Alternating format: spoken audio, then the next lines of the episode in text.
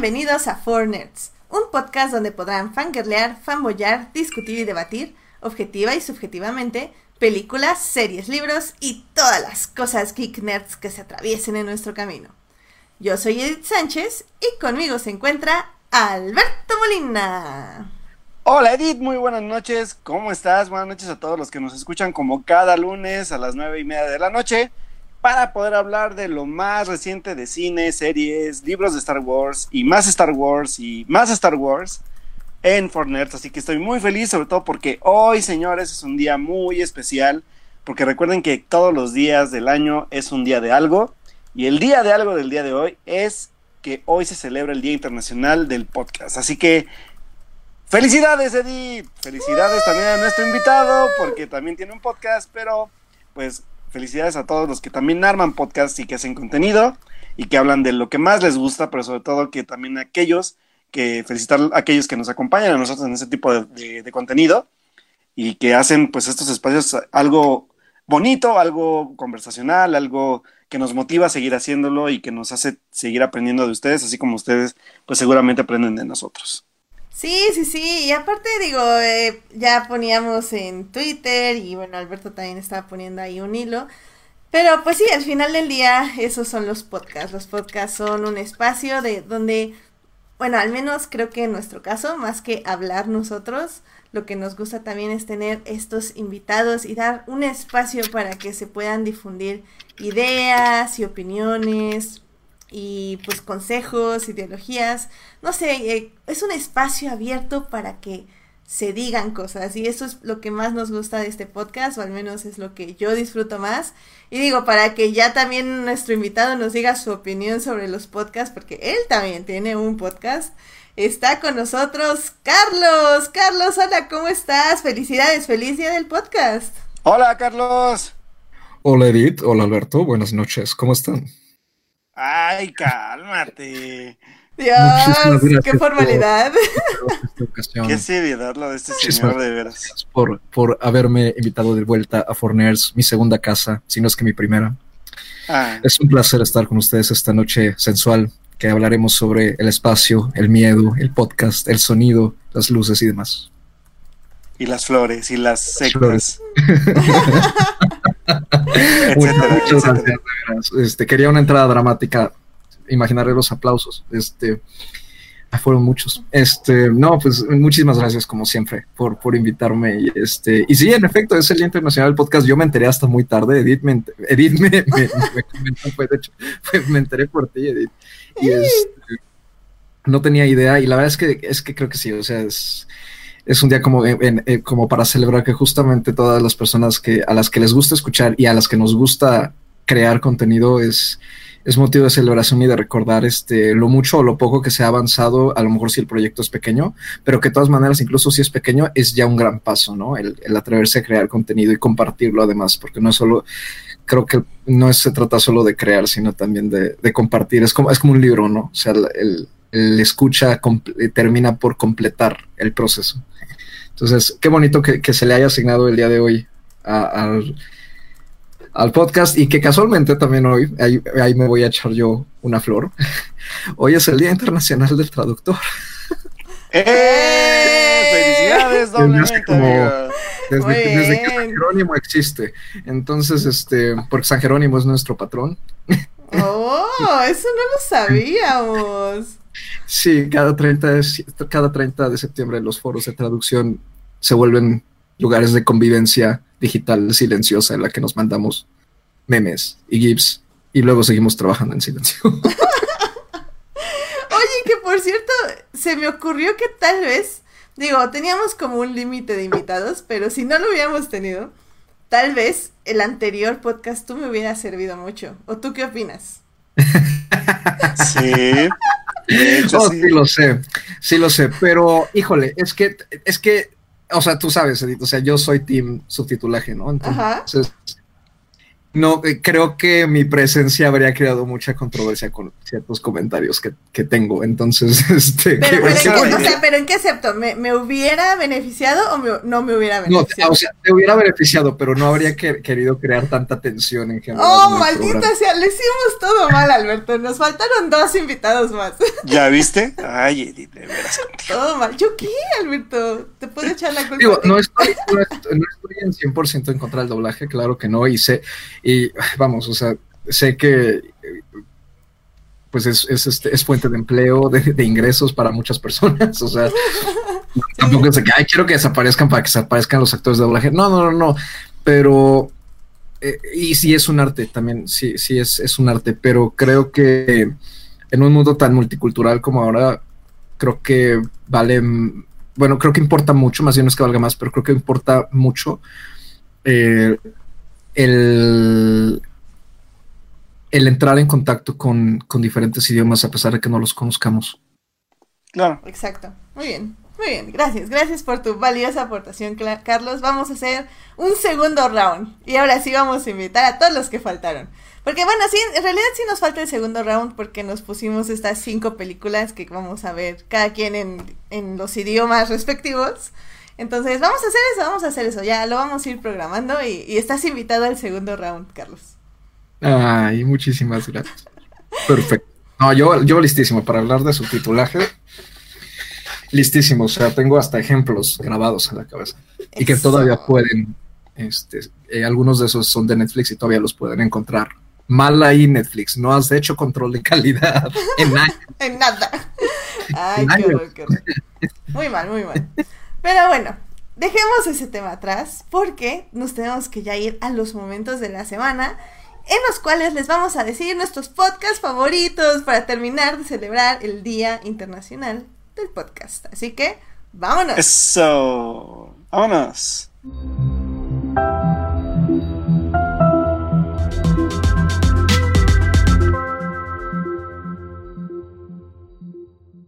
Muy bien.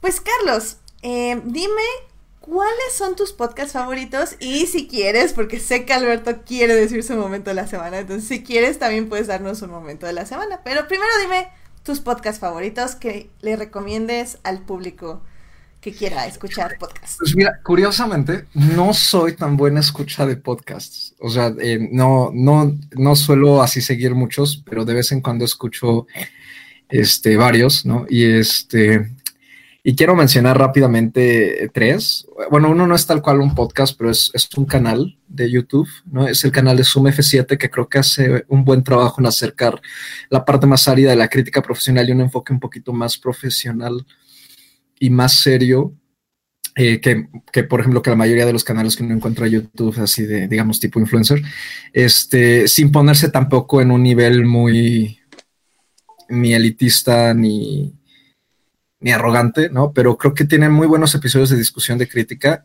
este, de crítica cinematográfica. Han invitado a varias personas, ¿no? Este, del, del ámbito y también incluso han invitado influencers y creo que es un canal pues muy didáctico de cierto modo, es, es disfrutable y, y, sus encuentros, no, su, sus videos no suelen ser tan tan largos. Entonces, eh, creo que ese es un, eso es un podcast que, podcast programa en vivo, ¿no? Que recomendaría. El segundo, y más importante, por supuesto, es este mismo programa. Ay, está bien, ok. no sé si cuente, pero. Te dije que es... se valía, Edith, se valía. Se valía. Se valía. No, porque la verdad es que creo que si, si hay un podcast que he escuchado, pues sí, con bastante regularidad, si no es que cada semana es el de ustedes. Entonces, este es prácticamente el único podcast que sí sigo de manera este, ferviente, ¿no? Entonces, sí, por supuesto que For Nerds, que no solo es podcast, también es programa en vivo, será podcast para quien nada más nos, eh, los escuchen en, en diferido. Pero este, pero la verdad es que ya, ya, ya es como, como un momento especial de cada lunes en la noche. Y aparte, pues todo lo que implica, ¿no? Como, como lo mencionamos hace 10 episodios, no todo lo que implica el compromiso, eso se nota muchísimo. De verdad, este, creo que es un, un muy bonito trabajo. Y el tercero que quiero mencionar rápido, este lo encontré gracias a Alberto y la verdad es que lo, lo, lo he disfrutado mucho. este, eh, ha sido un, podcast que se, seguramente Alberto también me va a dar la, razón, a lo mejor se llama Noches de Vino. Y es de psicología. Y, sí es. Este, y la verdad es que está bastante disfrutable. Yo lo he estado escuchando ahora sí fervientemente durante las últimas dos semanas varios, varios episodios, ¿no? Llevan dos temporadas este, y charlan de forma muy amena sobre la psicología, de forma accesible, amigable y un poquito firme también. Está este comandado por dos psicólogas y este y, siempre recomiendan aparte un, un, vino con el que están, que están degustando ellas mientras charlan, ¿no? Y también lo recomiendo bastante. Muy bien, muy bien. Son muy buenas tres opciones, obviamente. La segunda, pues, están aquí, pero bueno. y esa parte. No, no, no, no, todo bien, todo bien, Carlos. pero bueno, Alberto, eh, tus recomendaciones slash momento de la semana. Pues igual tengo eh, varias recomendaciones. Eh, por ahí, este, digo, tengo que hacerla porque también ya participamos ahí y la verdad es que algo que ha hecho, por ejemplo, este nuevo proyecto en el cual hemos participado Edith y yo, que es la cuarta pared, además de hacer un espacio más conversacional y más allá de, de, pues de como de tocar temas que yo creo que a veces son a veces como ya muy comunes, se van a veces también por esta parte un poco más que no se ha hablado o dan voces también a, a mucha gente que no ha tenido como el espacio para dar como su opinión o, o, todo esto como lo comentaba Edith, ¿no? Cuando nosotros también tenemos algún tipo de invitados que también ha ampliado mucho este tipo de conversación para más gente. Y sobre todo, una cosa que para mí me parece muy importante y que siempre le he admirado a este, a este espacio en el cual pues, hemos sido parte, que es que se le ha dado mucha voz a las mujeres, que creo que son, es, muy difícil encontrar una mujer que hable, o que más bien, no que hable, sino que se le dé el espacio para hablar de algo como es el cine, como es la televisión, y que neta, creo que a veces hasta tienen mucho más bagaje que todos nosotros hombres juntos, ¿saben? Entonces creo que, digo, y sobre todo, por ejemplo, yo que soy muy, muy, este, muy afortunado de compartir un espacio con, con Edith, por ejemplo, también pues en la cuarta hemos compartido espacio con mucha gente, que incluso estaba invitada acá también, que ha sido Monse, por ahí está también Belén, están este, Sarros Borbolla, o sea, hay mucha gente que, que, que, se ha unido a este proyecto y que también han tenido espacio voces muy diferentes y muy diversas. Entonces creo que sí, le, le valoro mucho eso a, a la cuarta y, y pues también el formar parte del espacio con ellos, que ha sido bastante enriquecedor y que por ahí también Carlos ya ha estado también en, un espacio igual que Edith. Entonces, pues bueno, la cuarta pared es una gran opción para que también se, se animen a debatir con nosotros lo que hablamos y los temas que llegamos a tocar, donde pues han habido temas desde la diversidad de, género en el cine, si los premios son en verdad algo valioso dentro de la industria de Hollywood, este, qué viene para el próximo año, o sea, temas que son como más debatibles y más como intensos, se podría decir, pero que a la vez pues dan mucho a la apertura del debate. Así que pues los invitamos a escucharlos en, en, Spotify, que ahí es donde están los podcasts de la cuarta pared. Y también uno de mis podcasts favoritos que tengo, que me gusta mucho sobre todo porque siempre creo que he conectado muchísimo con esta parte de, de la cotidianidad de la que nosotros vivimos y que a veces no nos damos cuenta, pero que la verdad es que creo que sí ha sido como un espacio bastante interesante donde sobre todo periodistas de, del, ámbito mexicano han podido participar y que se llama, eh, ay, así, así, así loco, ¿cómo se llama, Bedita? Ay, ya. Así como suena, gracias, perdón, se me fue el nombre. Se llama así como suena, donde se cuentan diversos temas urbanos, entre urbanos y sociales, pero que los que están involucrados en contar de ese tema se meten hasta dentro de, de, lo que van a contar. Ya sea, hay uno muy bueno que se que, que, devela como la parte de la verdad de los que venden cupcakes en Coyoacán. Hay otra historia de, de, de un de un recién este de, un cuate que acaba de salir de la cárcel que ahora baila, que, que, da, clases a señoras. Este, no sé, o sea, hay muchos temas muy, muy interesantes. Hay uno de un viaje de, de que de hecho la nieta de, de un señor cuenta su vida del cómo se, cómo, más bien, la nieta, su abuela le cuenta cómo se fue a encontrar con el amor de su vida después de que se fue a un retiro espiritual, por ejemplo, ¿no? Entonces hay muchos temas muy interesantes, creo que este, así como suena, es un, es un podcast muy, muy accesible y a la vez que nos enseña más allá de cosas técnicas o teóricas, también de lo que es la vida en sí, ¿no? O sea, de, de todo lo que podemos llegar a vivir, lo que podemos llegar a aprender de ella y de cosas que existen y que ahí están, ¿no? Incluso creo que igual uno que les recomiendo así, que es del de cajón al que se tienen que ir primero, que es de mis favoritos, es cuando, cuando este, uno de, uno de mis periodistas favoritos, que es este Ignacio Lozano, se va y se, mete a, tomar Uber Pools para ver qué cuenta la gente al subirse a este tipo de servicios, ¿no? Entonces, la verdad es que es divertidísimo y, es tan cotidiano y tan divertido y tan reflejante en nosotros que es nada, o sea, no es nada difícil conectar con, cada, cada episodio. Así que, pues están en episodios desde 5 minutos hasta 15 minutos los más largos. Así que, pues vayan, escúchenlos, disfrútenlos y pues ahí nos cuentan qué tal les pareció. Excelente, sí, dos muy buenas recomendaciones. Este, aunque los de la cuarta pared creo que los asusté un poco cuando llegué muy intensa hablando de Star Wars, pero, pero aparte de eso, todo muy bien. Sabían a, lo que se metían. Pues sí, pues sí. No, más bien yo creo que no sabían. No, sí se sabían. No, sí se sabían. Ah, ok, ok, ok. Sí sabían. Edit con el meme, ¿no? ¿Para qué me invitan? ya saben cómo. Sí, ya saben cómo soy, ¿para qué me invitan? Exacto, exacto. Bueno, bueno, muy, muy buenas recomendaciones. Y pues la verdad yo me voy rápido porque yo sí soy muchísimo más de podcast, o sea, a mí me encantan, sobre todo porque eh, como ponía en Twitter, eh, hay muchas cosas que hago en el trabajo que no necesitan como atención auditiva, nada más atención visual. Y a mí la verdad me acompañan mucho, o sea, a mí los podcasts me mantienen como bastante entretenida en tareas como bastante aburridas o bastante mecánicas. Y, y, pues también me ayuda a hacer más mejor mi trabajo, porque al final del día si te estás, este, estás concentrando como manteniendo el cerebro como despierto, también puedes estar básicamente no durmiéndote mientras haces ciertas cosas. Entonces, este, yo sí les voy a decir así rápidamente unos podcasts, este, pues voy a empezar con los de inglés nada más así rápido. Eh, ya se las he mencionado, Sky Talkers, hablan de Star Wars, son dos chavas. Eh, como dice Alberto, eh, un poco eh, ahora mi trabajo ha sido buscar más podcasts de mujeres, porque sí hay, sí están ahí, nada más que obviamente no les damos tanta difusión o no se encuentran tan fácilmente por lo mismo, porque no tienen tanta difusión. Estoy buscándolos, ya he encontrado varios, pero obviamente quiero escucharlos también para recomendarlos, porque pues obviamente también, como dicen los haters y los... Eh, es que no quería decirlo así, pero ¿Los troles? Ajá, los troles, es de que, ay, este, no porque sean mujeres vamos a recomendarlo. O sea, sí, pero no. O sea, ese no es mi objetivo y ya me desvié del tema y no quería entrar en ese punto, pero ¡ah! ¡Los odio! Pero bueno, el punto es que me quiero recomendarles podcast con mujeres y los estoy buscando, los estoy escuchando y los estoy eh, recomendando básicamente. Eh, tenemos Sky Talkers, hablan de Star Wars, dos chicas, eh, de hecho Ahorita ya salió un artículo de J.J. Abrams donde habla de este efecto del casco de Kylo Ren. Bueno, estas chavas ya habían dicho eso hace meses, entonces ahorita están así como, sí, lo dijimos antes y estamos bien. Y sí, busquen el futuro de Star Wars en las mujeres, definitivamente. Hashtag.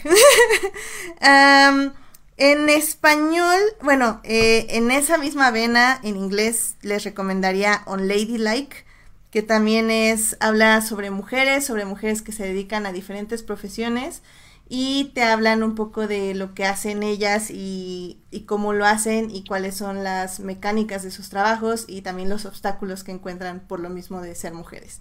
Es muy interesante. Invisibilia, me encanta, igual podcast en inglés, habla sobre el funcionamiento psicológico de los humanos en todos los aspectos. Cada programa analizan algún punto. Eh, no sé, hay un programa donde analizan las emociones y qué significan las emociones para los seres humanos. Es un programa de investigación, está increíble, muy interesante. Ese sí, para que vean, no lo puedo escuchar haciendo trabajo porque sí tienes que poner mucha atención en todo lo que dicen. Es increíble. En ese aspecto también les recomendaría ya en otra vena This American Life, que también es un podcast noticiero gringo. Está igual muy interesante. Tenemos en esa vena Reply All, que también es como eh, de muchos, este, de mucha investigación. Y lo hacen, hacen cosas muy divertidas. La verdad sí me he llegado a, a reír demasiado en ese podcast. Es muy, muy divertido. Em, ya para terminar los de inglés, Stuff Mom Never Told You.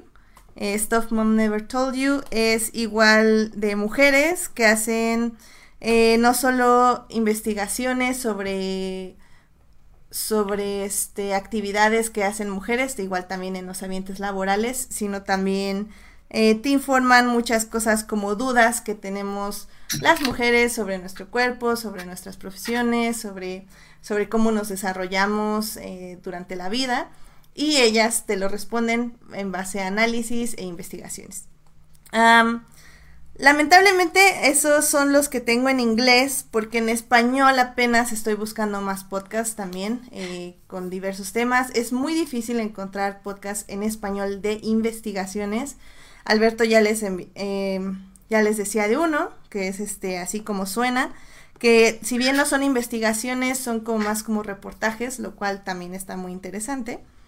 Em, en español yo agregaría eh, Ellas Ahora Podcast, que es un podcast igual de mujeres, que entrevistan mujeres, eh, igual profesiones, investigan en mujeres que se dedican al diseño, a la medicina, a la comedia, eh, artistas, guionistas, ultramaratonistas, todas mujeres que vienen y les cuentan acerca de su profesión y a qué se dedican muy interesante, igual muy divertido a veces las entrevistas. Ya les había recomendado Nadie nos dijo. Nadie nos dijo, podcast de tres chicos de 30 años que están hablando de que lo, lo que nadie nos dijo al que íbamos a pasar cuando cumpliéramos 30 años. Súper divertido, súper interesante. Eh, muy buenos análisis y buenas preguntas existenciales para que sepan que lo que están pasando ustedes a los 30 lo estamos pasando todos. Así que se me hace muy increíble podcast. Y pues ya nada más para finalizar. Eh, bueno, no, dos para finalizar. Eh, obviamente tenemos Crónicas del Multiverso, que ya tenemos muchos invitados de Crónicas aquí en el podcast y todavía nos faltan más. Eh, la verdad es un podcast que sigo desde hace ya fácil cinco años. Eh, hace muy poco empecé a interactuar con, con ellos y bueno, ya luego los empezamos aquí a, a invitar al podcast. Muy divertido, eh, me la paso súper bien escuchándolos, casi siempre me estoy riendo sola ahí en el trabajo y todos me voltean a ver raro. Em, la verdad me gustan mucho sus análisis, me gusta mucho cómo piensan, cómo analizan las películas toma por toma y pues todo lo que nos informan y todo el conocimiento que tienen es muy vasto y pues la verdad que todos eh, los integrantes también se complementan súper bien. Así que Crónicas del Multiverso, ya saben, pueden escucharlos. Y pues para finalizar, obviamente, pues plano secuencia aquí de nuestro querido Carlos, que ah. también, la verdad, tengo que uh. admitir que no he escuchado tantos programas, pero los que he escuchado me han gustado muchísimo. Son películas que no son comerciales o lo que nosotros nos referimos como comerciales, eh, lo cual está muy interesante porque también les abren la perspectiva a otro cine y otro cine que tal vez están perdiendo por ir a ver Ito, Transformers o whatever. Eh, que también es válido que vayan a verlas, pero luego hay que hacerse un huequito y ver estas otras películas y estas otras propuestas. Entonces, eso sería todo. Perdón por hablar rápido. Les juro que les ponemos en la página todos los podcasts que dije. Eh, son algunos de los podcasts que oigo eh, y que estoy como muy retrasada en muchos porque obviamente no tengo tanto tiempo. pero, pero sí, escúchenlos y pues eso es Feliz Día Internacional del Podcast. Eso. Felicidades a todos. Muchas felicidades, yes. Y pues bueno, nos pasamos rápidamente a noticias, Alberto. porque ya en el chat se están peleando. Y bueno, por, cierto, Uriel, Uriel ya dijo que, no somos cuatro nerds, que somos cuatro snobs. Yo no sé qué tiene Uriel en, contra, en contra del snobismo. Pero bueno. ¿Ahora? Es que, es que dice que como tú sabes, como nos gusta el cine de arte, somos snobs. Uy, sí. Pero en fin. Uy, sí, no sabes, ¿Qué, qué, podías, ¿Qué podías esperar de alguien que le va al Necaxa? Ah, yo no dije nada, güey. Yo no dije te Queremos, Uriel, te queremos, te queremos. Yo iba, yo iba a hacer una pregunta muy pobre, pero mejor me voy a quedar callado. no, así déjalo. vale, pues nos vamos a noticias eh, después de quemar a Uriel en vivo en el programa. Vámonos. Noticias de la semana. Eventos. Trailers. Hashtag no vean trailers. Chismes. En, en bien, pues ya estamos aquí con las noticias de la semana. Alberto, ¿qué noticias tenemos? ¿Vas tú o vas yo? ¿O voy yo? Empiezo yo porque señores, el día de hoy nos despertamos con la primera canción revelada de la nueva película de Disney y que es también una secuela de su primer película llamada Frozen, una aventura congelada y ahora se llamará Frozen 2 y la canción se llama Into the Unknown o Ante lo desconocido. Es la primera canción que se revela de la película, la cual no he querido escuchar porque yo voy a esperar a que salga la película completa, pero que si ustedes tienen ganas de hacerlo, ya la pueden encontrar en la página oficial de Disney y en la página oficial de la película para que pues se vayan dando una idea de ahora qué nos espera con estas nuevas canciones compuestas para la nueva cinta, pues que seguramente vendrá otra vez a romper taquilla y obviamente algunos récords más para aquellos que son fans no solo de Frozen, sino también de los musicales y de las películas de Disney. Así que hoy se reveló. Así que pues señores, yo la verdad es que sí estoy muy emocionado por la nueva película de Disney, que es Frozen 2, y pues esperemos que sea mucho mejor que la primera cinta. Mucho mejor. Aunque con el oso de el muñeco de nieve ahí lo dudo, pero bueno. Uh, o sea, mira, Basta nada con tu tiene amargura, que tener basta- un buen guion, o sea, lo cual Basta no con tu tuvo la amargura. primera. Basta con su amargura, gracias, Carlos. Ay, es que no, ni, ni siquiera tengo ganas de volver a verla. Es que estuvo feo el guion. Feo. En fin. Digo porque nos dicen snobs. En fin. Y sobre todo yo Ah. porque Yo sí quería que Ana se muriera. Perdón. Que, que se muriera quién. Ana. Que quedara congelada era una gran lección para Elsa. Mm, Hans Christian sí. Andersen eh, te, te dice que no. No, más bien él diría que sí, ¿no? Yo diría que sí, al contrario. Al contrario. No, él dice que no, No, que no era que sí. amargado como tú. Mm, Te lo juro, cuando la, cuando la revivieron así como de, no, ya estaba todo bien, nos habíamos deshecho de la hermana molesta. Sí. Tenemos, necesitamos una buena lección para la hermana bien. Estoy de acuerdo Aparte porque Carlos. Elsa casi no sale en la película. De hecho. Es como Aurora, ¿no? Es como, eh, Aurora tiene solo 18 minutos en toda la vida durmiente, Elsa tiene como media hora a lo mucho. Sí, Ay, Dios mío, sí. son unos amargados. No. no, que- ¿en ¿qué? Bueno, no, no, no es cierto. No, me estoy confundiendo fríos como el hielo. Frío es como- Ojalá fuera fría como el hielo, pero no, no lo fue. Digo, En fin, siguiente noticia. Vas, Edith. Em, tenemos la gran noticia de que ya se reveló quién va a ser la directora de la serie Obi-Wan. Obi-Wan. Uh. Y va a ser nada más ni nada menos que Deborah Chow. Que bueno, eh, si no saben su trabajo, la verdad es que ha dirigido muchos episodios de series que ustedes aman.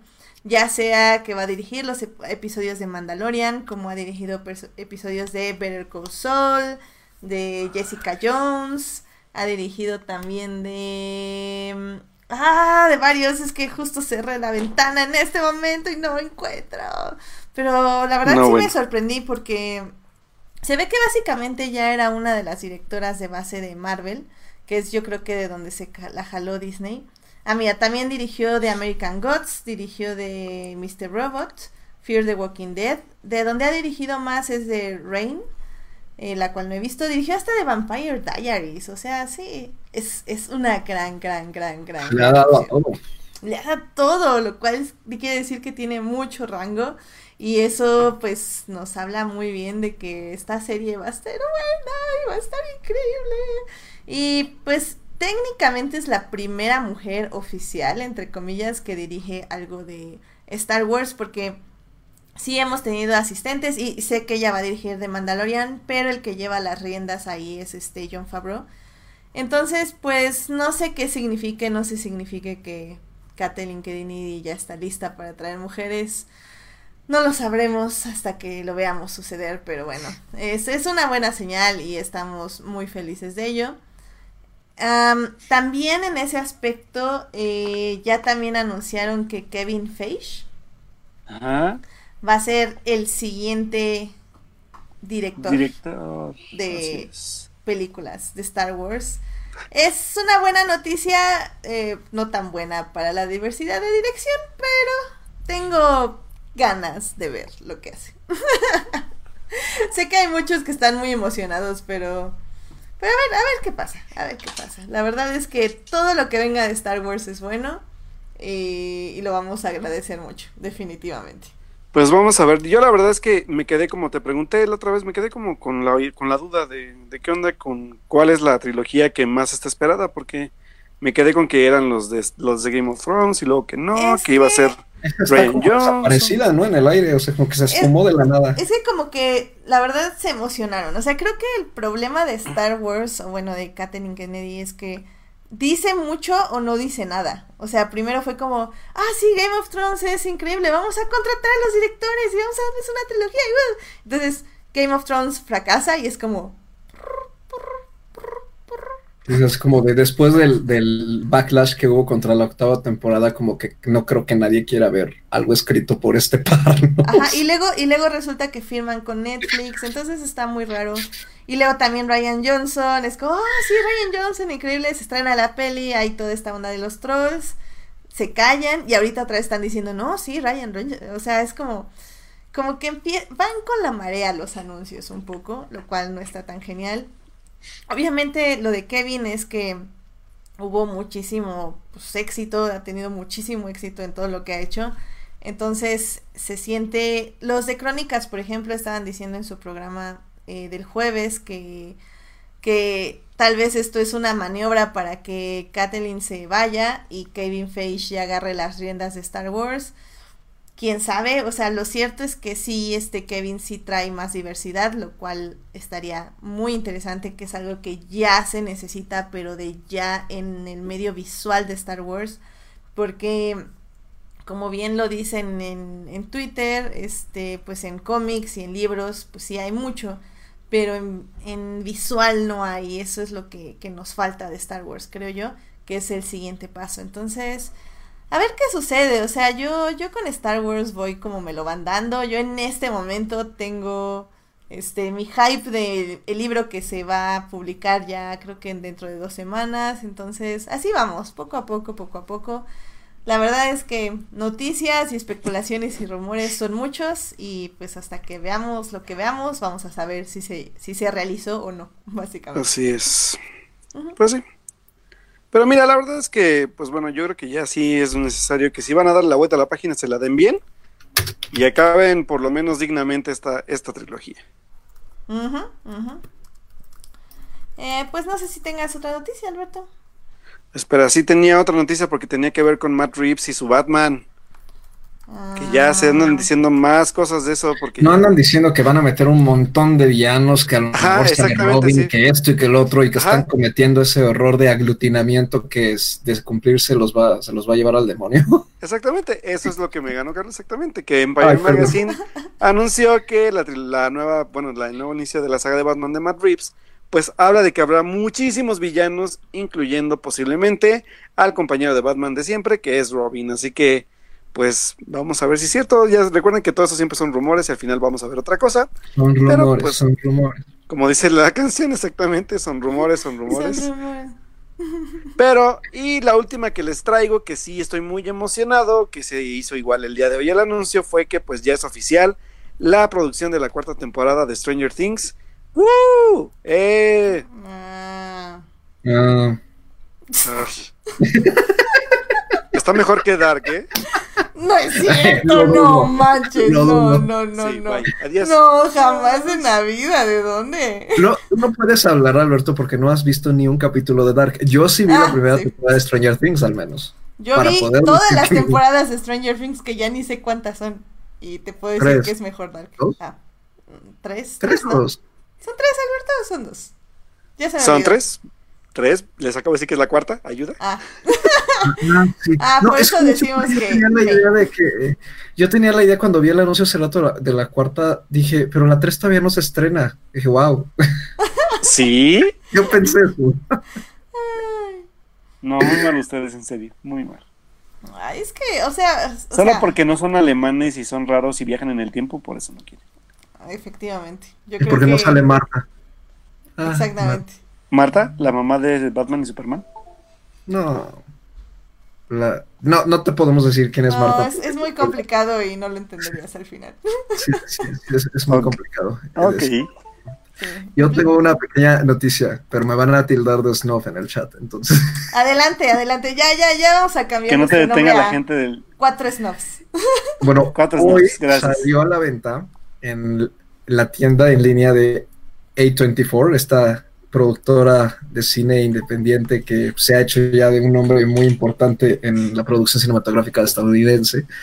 Salió a la venta tres ediciones especiales de tres de sus películas más, eh, no necesariamente exitosas en términos mon- monetarios, pero sí como de las de tres que se han convert- que han adquirido como un papel casi de culto, ¿no? Según el ámbito.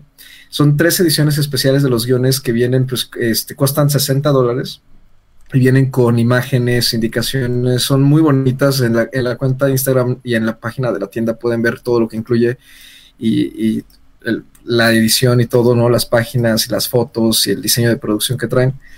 Y este, que fueron, son los guiones de Ex Machina, Hmm.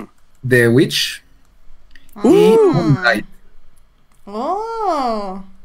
qué Y Moonlight, que el de. Moonlight se agotó en como en una hora. Wow, Oh. maldita película roba Óscares, la odio. Adiós. Ah, gran película, gran momento de la historia y perfecto, perfecto. Me gusta, me gusta, me gusta. Sí, entonces ahorita si entran a la página, de hecho dice que ya se agotaron todas las, las primeras ediciones, pero que la segunda está disponible y este y que se empiezan a llegar a partir dentro de 10 semanas, ¿no? Porque ya se pueden pedir. Y este, pero por lo visto sí valen muchísimo la pena. A mí me dan muchísimas ganas de comprarme el de, el de The Witch porque se ven muy bonitos. Y pues échenle un ojo en las en, en la página de la tienda de A24 porque si son de las personas, de los cinéfilos a los que les gusta coleccionar este tipo de cosas, creo que vale muchísimo la pena, sobre todo si son fan de alguno, de, de alguna de esas tres películas y no es que de todas. Ay, mira, mi- la verdad yo no soy de las personas que lo compraría, pero pues, está interesante y está padre. Muy bien, muy Y bien. están bien bonitos. Nice. Y, y son buenas películas, o sea, Sí, además, son buenas películas. son buenas películas. Me- hasta me da ganas de hablar de Witch un ratito por la otra Uf, película a la que vamos a hablar. El día que quieras. Ahorita, ahorita, ahorita. Vamos a hacer una ahorita, comparación. Una comparación. Así como qué funciona y qué no funciona. Esa, esa va a ser el, el título de esa sección. bueno, em, ¿alguna otra noticia, chicos? Pues no, creo que son los más relevantes de estos días. Estoy de acuerdo. Estoy de acuerdo. Sobre todo porque a mí también ya se me acabaron. Muy bien. Ah, bueno, no, que, que por cierto, nada más así para terminar, cerrar Star Wars. Eh, también salieron nuevas imágenes de, de, de, de, Race of Skywalker. Que están Sí, increíbles. los, los, los estos de Rey, de Rey, ¿no? Sí, los caballeros. Bueno, salió eso, salió la portada de Empire, que básicamente es Rey y Kylo Ren espalda a espalda, que está increíble. Es como, es azul y es rojo y en medio es Son como morado. las. son, son como las gomas, las que borraban tinta, y las que borraban lápiz. Efectivamente, Alberto, y nada más porque sí me dio mucha risa tu referencia. ¿sí? Me golpeaba, en serio. Pero lo más importante, Alberto, es que es morado en medio. Y como es morado, es porque es la combinación de ambos colores, Reylo. Combinación de ambos colores. Ay, Dios mío. muchos feels, muchos feels. Nueva imagen de Kylo también ayer como enfrentándose a una cosa con viento. Y va a estar increíble, va a estar increíble. Yo quiero todos los pósters, yo quiero comprar todo, colgarlo en mi cuarto, va a estar increíble, muy bien. Vayan a ver las imágenes, se las dejamos en la página, son hermosas. Están en mi Twitter, con muchos análisis, increíbles. Bien, eso es todo. y bueno, la próxima semana les voy a hablar de libros, porque ya acabé A Crash of Fate y ya estoy leyendo mi último libro canon de Star Wars para estar al día con lo canon. Que de hecho, Gracias, de hecho, uno gracias. de los que estás leyendo tiene que ver con el, con el lugar donde está situado el Galaxy Edge, ¿no? Efectivamente, y de eso les voy a hablar la siguiente semana. Eso. Yay, no manches, qué emoción. Ya voy a acabar. No sé qué voy a leer después de esto. En fin. Este, en fin, en fin. Ok. Dune. ¿Cómo? Dune. Ya lo leí. Bueno, hay un tercer libro, ¿no? Sí, son cinco. Ah, perfecto, ok. ya tengo mi siguiente lectura. Ya, ahí está. Bueno, ya leí el 1 y el 2. Me falta el 3, el 4 y el 5. Eso, ya, gracias, Carlos, ya. Mi, mi este, estrés, ansiedad post libros de Star Wars se acaba de minorar un poquito. Yay. En fin, pues con esto nos podemos ir a nuestro tema fuerte del día, que es cine. Tan, tan, tan. Películas. Cine. Cartelera comercial en Fornex. Muy bien, chicos, pues ya estamos en cine. Y es que la verdad me la pasé viendo muchas películas este fin de semana. Eh, no vi ninguna, ninguna fue la película, pero creo que todas tuvieron algo que me aportaron. eh, algunas más pérdida de tiempo que otras, pero ninguna una total pérdida de tiempo, lo cual fue muy bien. Creo que Alberto se la pasó igual y creo que Carlos también. Am, rápidamente les quiero decir que ya vi Aladdin. Alberto, ya vi Aladdin. ¡Eh! Ya vi a la Le Vin. encantó, le encantó. Canté, lloré, grité, me dieron feels, aplaudí. No, no manches, amé. Amé. Sí. Eso, caray. Sí, la verdad es que cambian cosas de la animada, pero creo que para mejor. Y pues qué bueno que te gustó. La verdad es que está muy bien hecha la película. Muy, muy bien el elenco, a excepción de Jafar. Pero La todo lo verdad, demás. a mí me encantó. Jafar, ¿eh? También. O sea, es, es que es cómico, o sea, es, le da como el nivel cómico a la película y eso, eso me gustó. O sea, como que balancea el dramatismo y la miel que sale de los protagonistas por algo cómico y, y chistoso. Me gustó. A mí sí me gustó Jafar. Bueno, muy bien, sí, yo, yo esperaba, como obviamente, ya saben, cambio, cambio de, de chip en la generación, pero pues el Jafar, por ejemplo, de la animada, pues sí es un poco más, más malévolo, ¿no?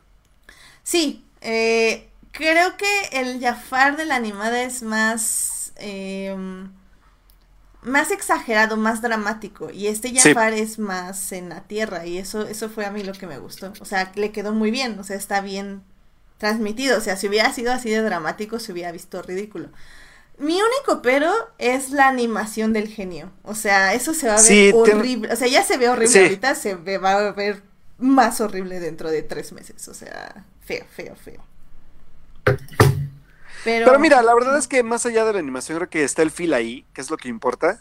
Will Smith la rifó totalmente. Y la verdad es que Naomi Scott está perfecta. Sí, no, están, o sea, la verdad es que no les o sea, no le llega el rango actoral el, el chavo a la chava, a, a, Yasmín. El rango, perdón, el rango este de cantar, el rango vocal. Sí, Pero, claro. pero extrañamente se complementa bien. O sea, suena bonito. Y, y me encantó todo lo que hicieron con Jasmine. O sea, fue como, como darle más historia. eh, las músicas que le metieron se me hizo como buena porque nos dio más como acerca de su ser y de su pensar. Em, todo lo que le dieron de que ella quiere ser la sultana está muy hermoso y tiene mucho sentido. Gracias. Sí. No, no, Sí. sí, sí, me, me encantó, me encantó los colores, la ropa, estaba muy bien hecha, estu- su handmaiden era lo máximo, me cayó súper bien. La, la edición de la Handmaiden es lo máximo, en serio. Fue Sí. una gran, gran adición. Sí, sí, sí, y que tuviera esta química con el genio, creo que también estuvo súper bien. Eh, eh, que conservaran a Boo estuvo súper padre y lo hicieron muy bien, o sea, la- lo poco que sale lo hace bien, la animación se ve bien, al contrario del genio. Sí. Este, em, me gustó todo lo del sultán también, que no es tan tonto, eh, pero es No, de hecho, no, de hecho, de hecho, ese, de hecho, ese sultán es muy diferente al del animado. Sí, no, no, no, es, es, es un líder, es una persona que está gobernando un país. Mal, pero le está gobernando, o sea, Sí, ah, no sé, me gustó muchísimo. La verdad, hasta se me olvidó bajar el soundtrack esta semana, pero sí estoy así como, I hold you were-". Así, está muy bonito. Won't you dare close your eyes? Ay, A new fantastic way of view. no me la sé, perdón. Ya, te la tienes que aprender para sí, un karaoke. sí, definitivamente, definitivamente. Sí, qué bueno que la viste. Es Sí. una gran película. Muy, Sí, muy buen live action. Sí, de la que no sé si hablamos alguna vez fue este. Sí, bueno, muy, muy recomendada rápidamente. En el chat están diciendo. ¿Quién está diciendo esto? Uriel dice que es mejor que el Rey León. Uy, Mm, siglos, siglos de mejor, sí. Sí, totalmente de acuerdo, Uriel. Muy bien tú ahí. Sí, muy bien. Déjame lo pienso. Me divertí What?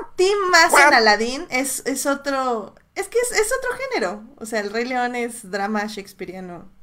Aladdin es comedia, no shakespeariana. ¿O tú qué dices. Carlos? ¿Aladdin o el Rey León? Ninguna. Alberto me conoce bien. Está bien, está bien. cambi- cambiemos de tema. Pero, pero si tuviera que elegir una, voy a seguir mi ranking que llevo este año, Aladdin. Nada más porque se me hace menos cínica que la otra. Eso.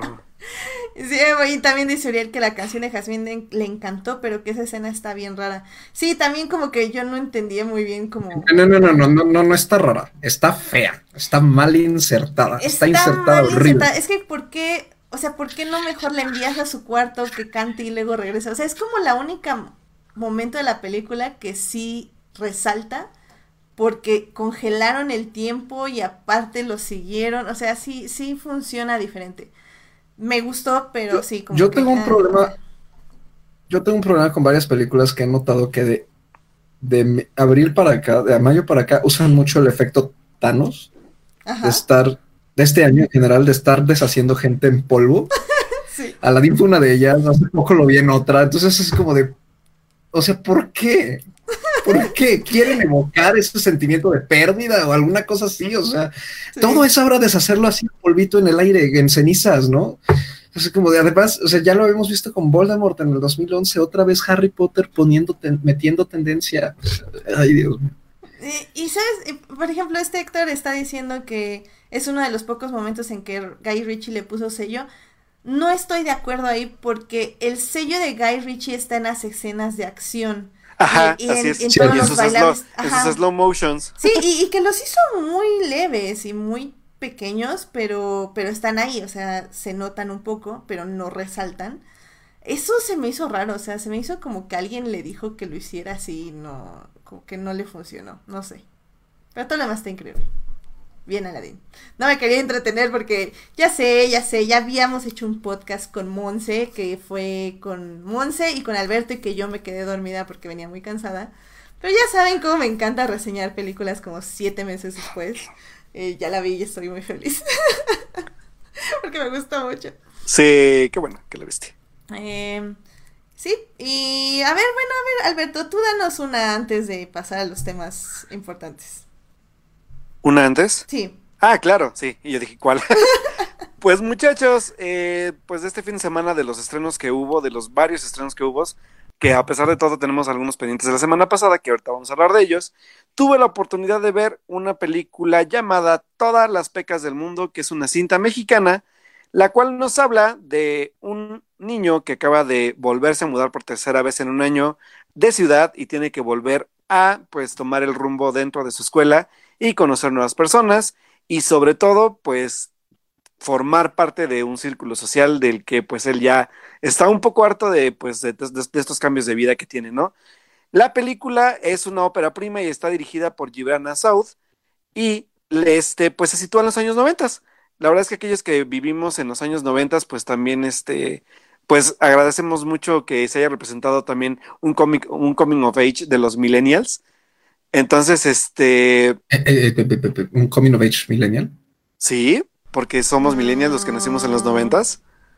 Ah, Ah, o ya, sea, ya está situada en los Ya, 90. ya, Ya, ya, ok, va. Sí, Sí, o sea, representa una etapa de la vida de nosotros los millennials, tal cual, a eso me refiero. Entonces, la película, pues la película tal cual que pareciera, según su publicidad y en donde de hecho está muy agarrada la publicidad de que sale esta niña, la cual recordarán algunos por la cinta que realizó Derbez en su, bueno, su primera película tal cual que fue No se aceptan devoluciones, que es Loreto Peralta, tiene una participación, aunque no es la participación primordial, sino más bien la participación obviamente protagónica es de este niño llamado Hansel Casillas, a quien habíamos visto previamente en esta película de Isa López que se llama... eh, mm, ay, eh, eh, recuérdenme el nombre en español porque me acuerdo en inglés, que se llama Tigers Are Not Afraid. Vuelven. Vuelven, gracias, muy amable. Era una palabra, lo siento mucho, me acordé del título en inglés. Y que, por cierto, si no han visto Vuelven, tienen que ver esta gran película que también fue una gran sorpresa del cine mexicano ya hace dos años y que ahorita está teniendo mucho éxito en su gira por Estados Unidos. Pero bueno, sale este joven ya actor, porque aquí ya está más adolescente, que es Hansel Casillas, y que muy extrañamente no es el clásico niño este, teto y dejado y demás, sino que me gustó muchísimo que la, que la personalidad del personaje es muy fuerte. O sea, el, chamaquito es como muy, muy, este, ¿cómo decirlo? Es muy caprichoso, es voluntarioso, se hace lo que él dice. O sea, él llegó a la escuela literalmente a, a poner por lo menos tierra firme entre la gente que él sabe que puede, pues, formar parte de su, de su grupo y su equipo o de su pues de su estilo de vida que son pues chavitos este pues outcast, ¿no? Que son el nerd, el, el que tiene asma, el gordito, y que sabe que ellos solamente le van a poder ayudar a, cumplir su cometido, que es en, eh, pues, enamorar a la chica más bonita del salón, que es Loreto Peralta, y que además, no, del salón, no, perdón, de la escuela, porque aparte ya es un año mayor que él. Entonces el reto aún es doble. Y aún es triple porque ella ya tiene novio y es un karateca muy bien, este, pues, muy agraciado físicamente y que pues todos le dicen, no tienes oportunidad, nadie se va a separar, nadie los va a poder separar nunca, ni tú lo vas a poder hacer, y se convierte en un reto personal para este chavito que además de todo, tiene como pues ínfulas de inventor, que es pésimo inventor, pero que lo intenta. Y la película ronda alrededor de esto, ¿saben? De, la personalidad tan fuerte que tiene el personaje de, José Miguel, que es, que es este niño Hansel, y de cómo se, se va como desenvolviendo dentro de esta como sociedad tan fuerte que es la secundaria de tantos prejuicios, de tantas ideologías, y sobre todo en una época tan fuerte que son los noventas, ¿no? Donde a pesar de esto, pues ya vemos personajes femeninos un poco más empoderados, donde de hecho el, personaje de Loreto Peralta inicia como un personaje obviamente simplemente como un, un mero pretexto pues de eye candy físico, que después se convierte en un personaje que ella cobra su propio, su propio valor por, por sí misma, y donde además de todo hay un personaje femenino adicional que demuestra toda la parte rebelde que puede ser una mujer en ese tiempo y que no es comprendida, por ejemplo. Entonces, la verdad es que la cinta es fabulosa. La banda sonora, pues, usa mucho de este rock noventero que se va entre The Cure, entre, entre The Smiths, y además de todo, la cinematografía está excelente. ¿Por qué? Porque la, película usa mucho el, aspecto de, de, de aspectos dramáticos visuales que van entre cámaras lentas y acercamientos muy, muy fuertes, pero que todos van como de la mano del, de la parte como de desesperación, de frustración que sobre todo llega a tener José Miguel cada paso que va dando para llegar al personaje de Loreto Peralta. Y que es muy divertido porque no es un personaje que necesariamente sea odioso, pero tampoco resulta totalmente empático, sino que más bien el objetivo del director aquí con la historia es demostrar el cómo también tú puedes ser un personaje no perfecto, y aún así contar una historia sobre cómo puedes o qué tienes que arriesgar para lograr tus objetivos, ¿no? Sobre quiénes tienes que pasar, sobre qué más tienes que pasar y sobre todo también este background familiar que trae el chavito del por qué tiene todos estos como, como objetivos, sobre todo de salir adelante por sí mismo, porque aparte de todo, es una familia fragmentada y que además de todo tiene un papá ausente. Entonces él solo es su propio maestro en este tema, sobre todo del, del amor adolescente, y que muy chistosamente habla de, del aprender de estos errores que llega a cometer y también del cómo le, pues cómo lo cambian para bien al final de la película, ¿no? Entonces creo que es una gran cinta, sobre todo que habla mucho de, de la adolescencia, es un coming, un coming of age muy maduro. Creo que me sorprendió bastante porque yo entré esperando una cosa y salí con otro estilo de, de, historia que no esperaba. Esperaba un clásico, pues, un, un drama medi de, de adolescentes enamorados y vaina, ¿no? Y no creo que va mucho más allá. Incluso la película llega a tocar temas un poco fuertes, que además, como les decía, la parte de, pues, de, esta, de estas familias con papás ausentes, este, con, con mamás con poca, pues, más bien con toda la responsabilidad de una casa. También hablan un poco de abuso sexual, de, también de, los, de los, del aspecto del, ¿cómo decirlo? De la, del, cómo era la, la, la, parte educativa en México en ese entonces y además de qué, qué controla también a, a, las mentes de los, de los chavitos, porque además exactamente la película está situada en el Mundial del 94, que sobrepesa muchísimo dentro de la, dentro de la ideología de todos los chavitos que están en la escuela. Entonces, la verdad es que es una gran cinta, muy bien producida, tiene muchos detalles obviamente de la época, tiene sobre todo también muchos aspectos de, cómo era una familia en los años 90, así como digo, me puedo ir a Roma en los años 60, aquí también el cómo una familia funcionaba en ese entonces, y obviamente pues digo, en Roma son cuatro o tres hijos, aquí ya solamente son dos, y también el aspecto pues de la, de la economía, ¿no? O sea, tenemos un México que venía saliendo de una crisis económica muy fuerte y del que cómo también afecta del por qué el padre está ausente. Entonces son muchos detalles sociales sobre todo que, que seguramente muchos de nosotros millennials y papás de los millennials se van a identificar, pero también es muy bonito que lo vean chavos de nuevas generaciones como son los centennials, para que entiendan también del dónde viene pues esta forma de la que fueron educados también, porque obviamente pues muchos millennials ya son papás y ellos también vivieron sus propias épocas, sus formas de enamorarse, sus formas de convivir.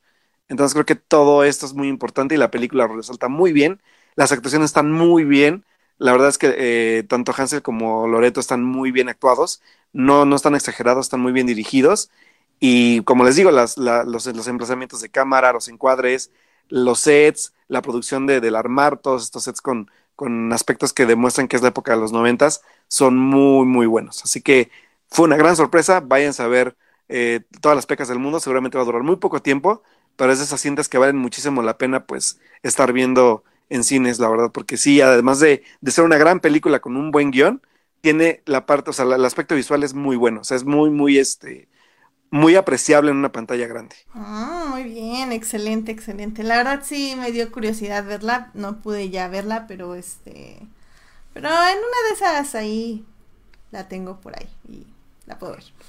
Sí, la, la verdad es que sí, o sea, bueno, tú que tienes un poco más de acceso, uh -huh. sí, sí, sí, sí puedes verla, pero en cine se disfruta muchísimo, sobre todo por la fotografía de la película. Muy bien, muy bien. Pues ya saben, todas las pecas del mundo, vean cine mexicano. Ah, y perdón, me, está, me, me, están corrigiendo por aparte. No es el de Francia, sí, el de Francia es el 98. Este es el Mundial de Estados Unidos del 94. Muchas gracias por eso. Ah, ok. Excelente, excelente.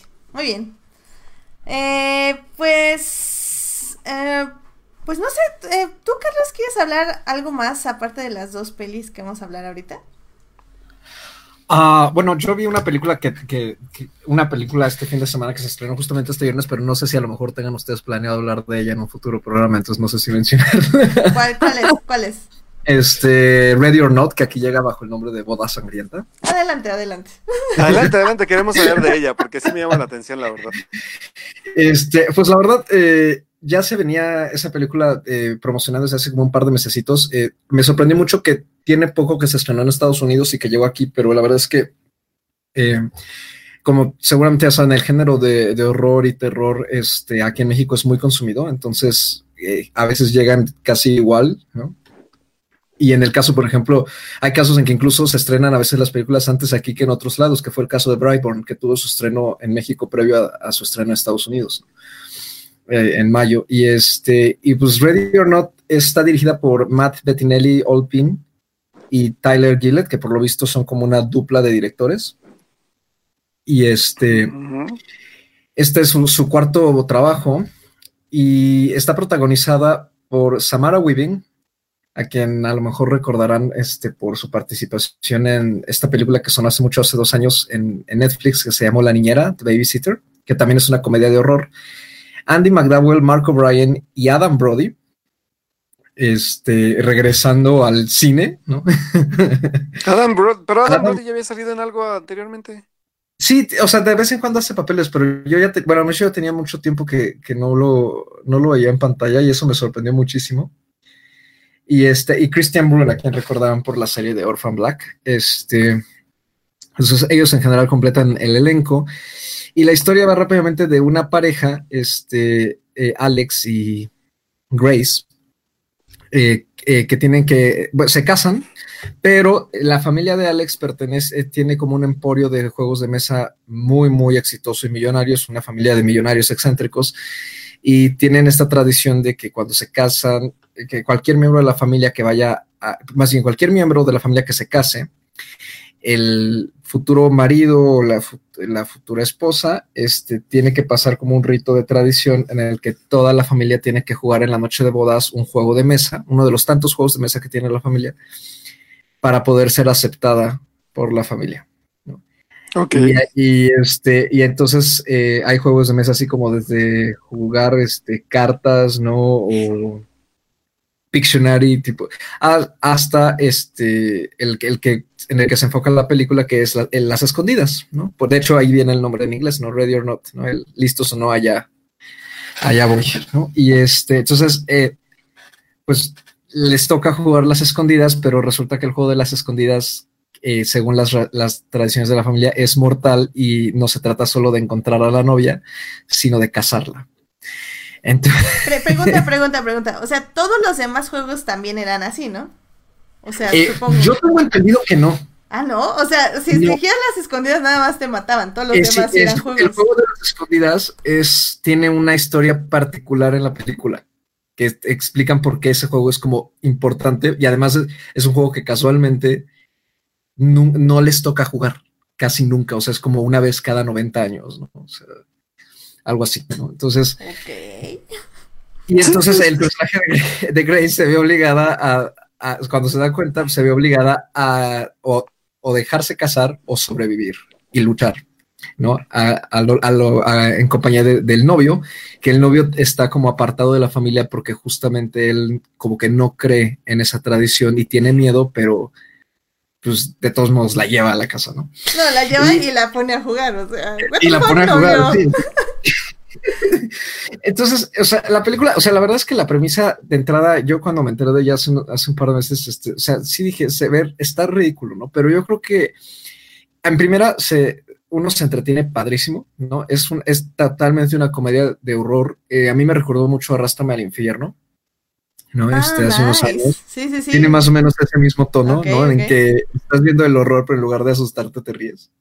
¿No? Tiene un timing perfecto de, de comedia, muy, muy bien hecho. La presencia de Andy McDowell es magnífica, ¿no? Es una morticia perfecta, ¿no? Su papel prácticamente es como de una morticia, ¿no? Es la matrona de la familia vestida de negro con el cabello largo y con una mirada así bien fría y con diálogos como muy serios, pero muy divertida. ¿Y qué ibas a decir, Alberto? No, te iba a preguntar que, ¿sabes? También como, como el estilo que yo vi, que se me hace muy parecido y que digo, tú me digas si sí o sí, ¿no? Pero se me hace muy parecido a esta adaptación del libro de Pride, o ¿qué era? Eh, Zombies and Prejudice, o algo así. También, sí, tiene que ver con eso. Es como, es como paródica, ¿no? De cierta forma. Claro. Eh, sí, sí pone situaciones muy ridículas, pero creo que la clave de la película está en que de- de- desde el mero inicio, o sea, desde la, desde la misma premisa, nunca se toma demasiado en serio a sí misma. Entonces, no tienes, te permite suspender la credibilidad sin problemas. Y si te entregas a ella de esa forma, no te vas a poner a cuestionarla y a esperar algo serio como lo sería, como digamos lo que sí intenta Midsommar, ¿no? En ese sentido, ¿no? Que sí es una película que apunta hacia, o- o hacia un, a un nivel de seriedad muy diferente, ¿no? O sea, esa película sí, sí tiene otra intención. No, aquí es simplemente el entretenimiento y la verdad es que lo cumple con creces. No solo me la pasé genial mientras la veía, está cortita, dura apenas la hora y media. Este, creo que es una de las películas más entretenidas que he visto este año, ¿no? También me recordó un poquito al, al tipo de humor que, que usó Game Night el año pasado, ¿no? Este, y Samara Weaving no es, no es nueva en este terreno, o sea, justamente The Babysitter también es una comedia de horror por el estilo un poquito menos trabajada en, en cuanto al guion, pero pues, entretenida, a lo mejor para una tarde así, este, de domingo de, de, esparcimiento, ¿no? Y este, pues la verdad es que sí, sí la recomiendo muchísimo. Me parece una propuesta muy, muy divertida, una propuesta muy fresca para pasar el rato, para ir a lo mejor en, con tu grupo de amigos, ¿no? Y, y, disfrutarla, pues sin esperar gran cosa, ¿no? Porque a pesar de que la película sí tiene una producción hasta eso bastante cuidada, ¿no? Eh, a, a, hubo un momento en que yo sí pensé, dije, ¿esto en qué año está situado, no? Pero de repente una de las, una de los miembros de la familia menciona Instagram y dije, ah, ok, es 2019. O sea, sí está, parece, es que parecía que estábamos como en 1800, ¿no? O sea, de, de lo, de lo de lo bien que está hecho el diseño de producción que te traslada como si fuera una mansión de otra época, ¿no? Y, okay. y pues cumple muchos tropos de la película, de las películas de horror, ¿no? Ya saben, este, la casa toda oscura, ¿no? Este, toda la gente vestida de forma tétrica, diálogos tétricos, este, ciertos tropos como por ejemplo de que de ciertas, eh, digamos, eh, muertes, por así decirlo, pero yo creo que poco a poquito le va dando un giro pequeño a todo. No, la verdad es que yo muchas cosas de lo que fueron pasando, mm, entre que no me lo esperaba y entre que sí, y lo que sí me esperaba de todas maneras tuvo un giro un poco diferente. Y eso me gustó mucho.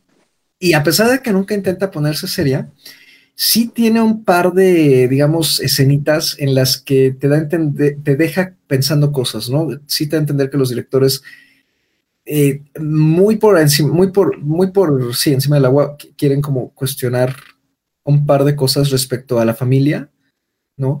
A lo, a cómo a veces incluso eh, por la influencia de la familia, tú puedes estar este, contribuyendo, por ejemplo, a actitudes tóxicas, ¿no?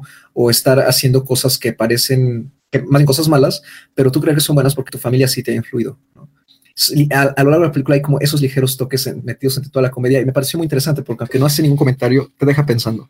Entonces creo que es una gran opción de este fin de semana este, y pues yo creo que más o menos va a correr con la misma suerte que, que Midsommar, ¿no? Y en general los estrenos de estos meses, ¿no? Eh, de, este, de septiembre y de octubre que apenas si duran la semana, pero si pueden encontrarla en su cine más cercano, denle una, una, oportunidad. El nombre en español no le ayuda en nada, es muy genérico, es como sangriento San Valentín o algo así, o sea, pero, la verdad es que no, no tiene nada que ver y, y, como, como dije, o sea, si, si van en ese plan de, de, comprar, de comprar la premisa de la película, los primeros 10 minutos que de por sí ya son un poquito, pues no sé, no, no ridículos, pero sí como, como demasiado, sí, o sea, de, como demasiado fantasiosos, por así decirlo de cierta forma, es, es, como, que, como que lo creepy está muy obvio ahí que dices, ay, o sea, este, si se los compran, la verdad es que se lo van a pasar muy, muy bien. Y sí, sí la recomiendo. Mira, pues la verdad que sorpresa. Eh, a mí me agradan esas pelis, sobre todo para mis maratones de cine de terror. Entonces, anotada, así, ya. Sí, yo también la quiero ver. Oye, mucho sí, súper bien. Nos la vendiste muy bien, Carlos. ah, pues ojalá si la ven, me dicen que, que, que les pareció y si no les gustó, pues me pegan. Ok, ok, ok, firmado, grabado ¿Firmado? y anotado y todo. Que seguramente no, porque sí suena que suena que está bastante bien, pero si no te vamos a dar tus apes. Exacto. Muy bien, muy bien. Oye, súper bueno. Pues ya saben, chicos, estas las pueden ir a ver en el cine. Entonces, eh, alcáncenlas antes de que las quiten, porque probablemente ya se van a ir este viernes varias de ellas. Uh -huh. Bien triste. Sí, sobre todo por el, este, el estreno que va a haber este viernes. Pero bueno, de eso ya hablaremos al final del programa. Um, pues ya nada, antes ya para ya irnos al programa, de igual las dos películas que hay que discutir. Eh, um, ya también les quiero comentar rapidísimo que ya vi Bumblebee y ya vi Hombres de Negro. Uh, Bumblebee está bien bonita. Habl hablamos de ella en el podcast. Bueno, más bien, ¿hablaste tú, Alberto, de ella? Sí, porque la vi en preestreno, sí. de hecho. Ah, muy bien. Sí, Alberto sí habló de ella, sí me acuerdo de ese Sí, sí, sí, pues uh, no me acuerdo exactamente qué dijo Alberto, pero estoy de acuerdo. Creo que esperaba un poco algo más bonito, como tipo Detective Pikachu. No es tan bonita, pero creo que funciona muy bien, sobre todo para adolescentes y tiene tiene una historia, lo cual es importante y sí, sí está, Exacto. está bonita. sí. O sea, sí. no solo son robots, eso, o sea, hay, hay, historia y es como, ¿what? Deja eso. La acción se ve, se distinguen los colores. De Ay, los ya sé. Y eso, oh, mira, ese es el malo y este es el bueno y se están pegando. ¡Wow!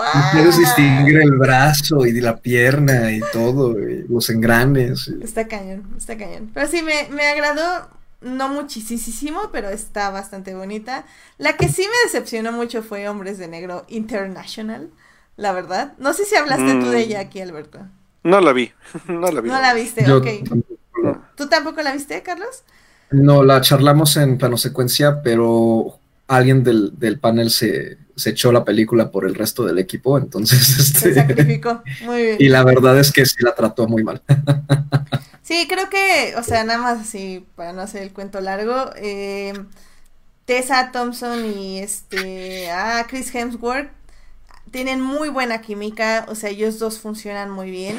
El problema es que como que el director dijo, wow, tienen muy buena química, que ellos hagan el guion y que hagamos la película así, en base a ellos, y tú así como... Mm, no que improvisen, ¿no? Ajá, y, o sea, se ve que hubo un guion, que ese guion no funcionó, porque el director como que trataba de improvisar en el momento.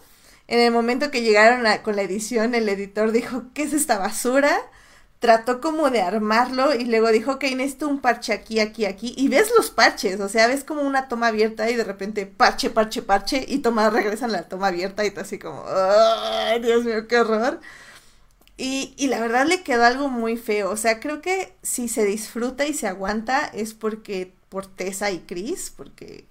O sea, porque, o sea, Tessa y, y Chris. ¿Y Chris? o sea, o sea, creo que, creo que no tengo que decir más. Exacto. Em, pero, pero en sí la peli, hijo, avanza a trompicones y caídas y se pega en la cara muchas veces. Eh, se hace larga en algún punto, pero aguanta. O sea, o sea, solo véanla si quieren ver a Chris Hemsworth y a Tessa Thompson actuar juntos. Pero creo que ya van a hacer otra película, así que tal vez pueden ver esa mejor. eh, ah. Pero sí, no, a mí no se me antoja nadita, ¿eh? Sí, no, no, creo que se la pueden saltar, definitivamente. Eh, Sí. Sáltensela, al menos de que quieran ver cómo un editor trata de rescatar una película. Creo que es, es un buen ejercicio visual en ese aspecto. bueno, está bien. Pero bueno, pues sí, esas fueron las películas con las que me puse al día este fin de semana. Ya también Carlos y Alberto les recomendaron películas que están ahorita mismo en cartelera comercial. Am, ¿Qué hacemos? ¿Alfabéticamente o no alfabéticamente? Primero Adastra, por favor. Ok, vámonos con Adastra. Ay, ¡Ay! ¡Ay! es- es- ay, ¿Cómo se, se puso los guantes? ¿Oíste? ¿Cómo Sí, porque ya, ¡Zas, ya quiero pelearme por Adastra. Muy bien, pues em, el anterior viernes se estrenó Adastra, que aquí en México se llama Adastra hacia las estrellas. Eh, Adastra está dirigida por James Gray, eh, a quien ustedes conocen previamente por The Lost City of Sea, Uf, que Película. he oído muy buenas este, reseñas. Creo que tú, Carlos, creo que nos la recomendaste aquí en el podcast Sí, alguna vez de hecho. sí, sí, creo que sí. Que sí la bajé porque sí te hice caso, digo, este, la aparté en mi streaming eh, designado, em, pero no la he visto, Al menos alguien me hace caso.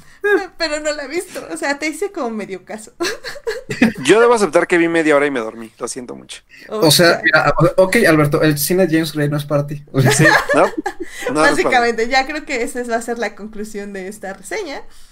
Pero bueno, eh, dirige James Gray, actúa Brad Pitt como el protagonista llamado Rock McBride. Y está también eh, personas como Tommy Lee Jones, Ruth Nega, Donald Sutherland, entre otros. La sinopsis básicamente es que Rock McBride es un astronauta que, que en un momento la Tierra empieza a recibir como descargas eléctricas y la NASA concluye que es que vienen de un planeta muy lejano llamado Neptuno, si no mal recuerdo. Así Que es. eh, por alguna razón ellos piensan que están siendo provocadas por su padre, que salió en un proyecto secreto hace muchísimo tiempo, es decir, Brad Pitt no lo ve hace muchos años, como 30 años o algo así. 30 años. Sí, 30 años, de hecho, 30 años. Ah, fuck, sorry. Está bien. Entonces, Hola, este, el personaje de Brad Pitt, Roy McBride, va a tener que ir a buscar a su padre eh, en un viaje a través de las estrellas. ¿Eso no les suena a algo que ya vieron antes? Digo, lo siento mucho. Ay, Alberto. Algo que ah, creo que- también Creo que Nolan. Alberto, Alberto tiene que sacar algo de su ronco pecho, mientras este Carlos y yo vamos a estar haciendo notas, así que vas Alberto, dinos, ¿qué te pareció Adastra? Ad Astra es una película increíble. Si no lo hubiera visto ya 10 veces antes, ¿saben? Ese es mi gran problema con Ad Astra. Sobre todo porque es una película donde creo que, digo yo, y creo que lo acaban de decir, James Gray supongo que es bueno haciendo esta parte de hacer eh, pues aspectos como muy contemplativos, que hablen un poco también de este tema que habla en esta película, donde se va un poco sobre la pérdida de, de una persona que tú quieres y que no ves desde, desde hace mucho tiempo y que a la vez tienes muchas expectativas o muchas muchos problemas como personales con el con la desaparición de la misma, de lo que te dejó, de lo que es, de lo que pudo ser. O sea, sí da muchas preguntas al aire. Mi gran problema con Adastra es que se toma demasiado tiempo donde no responde absolutamente nada hasta que llega a su parte climática. Sí, debo aceptar que Brad Pitt es una gran, un- un- una gran, una gran elección al, al- al papel. A- aporta muchísimo en su, en su aspecto de, de carisma, en el aspecto de cómo actúa, en el rango que maneja de actuación. Pero creo que si Brad Pitt no hubiera sido Brad Pitt, no creo que la cinta hubiera funcionado de la misma forma y hubiera pasado algo parecido con lo que me pasó a mí con First Man, ¿no? Que, que tengo a un Ryan Gosling con cara de pambazo todo el tiempo, donde no actúa absolutamente nada, más que poner cara de tristeza, ¿no? Y creo que aquí por lo menos Brad Pitt creo que sí, sí da, creo que da buen rango, lleva muy bien la película, la carga muy bien, aunque sí creo que personajes secundarios son casi, no que no sean importantes, pero para mí pasan muy desapercibidos. Está el personaje de Kiefer Sutherland, de, digo, de, de, sí, es que, no, no es Kiefer, es este, Donald Sutherland. Donald Sutherland, perdón. Porque acuérdense Y de- que Adastra es la secuela de Jinetes en el Espacio. Se los dejo de dato. Sigue, Alberto, perdón, por favor. Ay, Dios mío. Sí, pues sí. Bueno, sí, en realidad sí, porque sale, al final hay un plot twist, que no es plot twist, pero ya lo sabemos. Pero digo, o sea, creo que los personajes son buenos, pero no aportan necesariamente algo, algo relevante a lo que Brad Pitt está viviendo. Creo que ese fue mi gran problema también. Que personajes secundarios que creía que iban a aportar más y no lo hacen. Y al final de cuentas, el final, sobre todo, creo que el último acto es lo que vale totalmente la pena. La producción está bien, es, es impecable en todo, visualmente, todo, pero creo que pese a eso, no ha hecho nada de lo que ya hayamos visto antes. O sea, no hay, no hay nada que no hayamos visto en, en First Man, en, en este en Apolo 13, en, en Gravity, por ejemplo, ¿no? O sea, creo que visualmente está bien, pero no, no me sorprende en Ay, absolutamente nada. Gravity, ¿cómo metes a Gravity en esta mezcla, por favor? Alberto, ten un poco de dignidad. No, porque sí, debemos aceptar que, sobre todo este tipo de dramas espaciales que creo que van siempre de la mano del mismo tipo de temática y del mismo estilo visual y narrativo, por lo menos para mí, que Gravity dura una hora y media, creo que si Ad Astra hubiera durado menos, hubiera sido una cinta un poco más concisa y un poco menos tediosa, debo aceptarlo. No es mala, pero sí no creo que también sea una película para todos. Y la verdad es que sí voy a aceptarlo. Me dormí mis 10 minutos, donde en esos 10 minutos, 10 minutos no pasó absolutamente nada. Entonces creo que, creo que ahí habla mucho también de que la película sí tiene demasiado tiempo extra para contar lo que está contando. Pero al final de cuentas, creo que sí, el final es un gran final. Creo que de todas las películas que he visto últimamente de, de este tipo de género, creo que es de las más concisas y de las más directas en su mensaje, que no se va con rodeos como un First Man, no sé cómo termine High Life, por ejemplo, o de incluso Gravity, pero creo que es una película que con un diálogo directo te cierra bien la elipsis de lo que te está hablando. No es una mala película para mí, pero sin duda no es una gran cita tampoco. Am, ok. Ah, ¿Carlos? ¿Quieres decirle Híjole, algo Alberto? Carlos ya me iba a gritar, pero... sí, te quiero eviscerar. Lo sé, lo sé, así que, así que adelante, Carlos, adelante. Te quiero eviscerar y asarte a fuego lento. Este, Ay, oílo.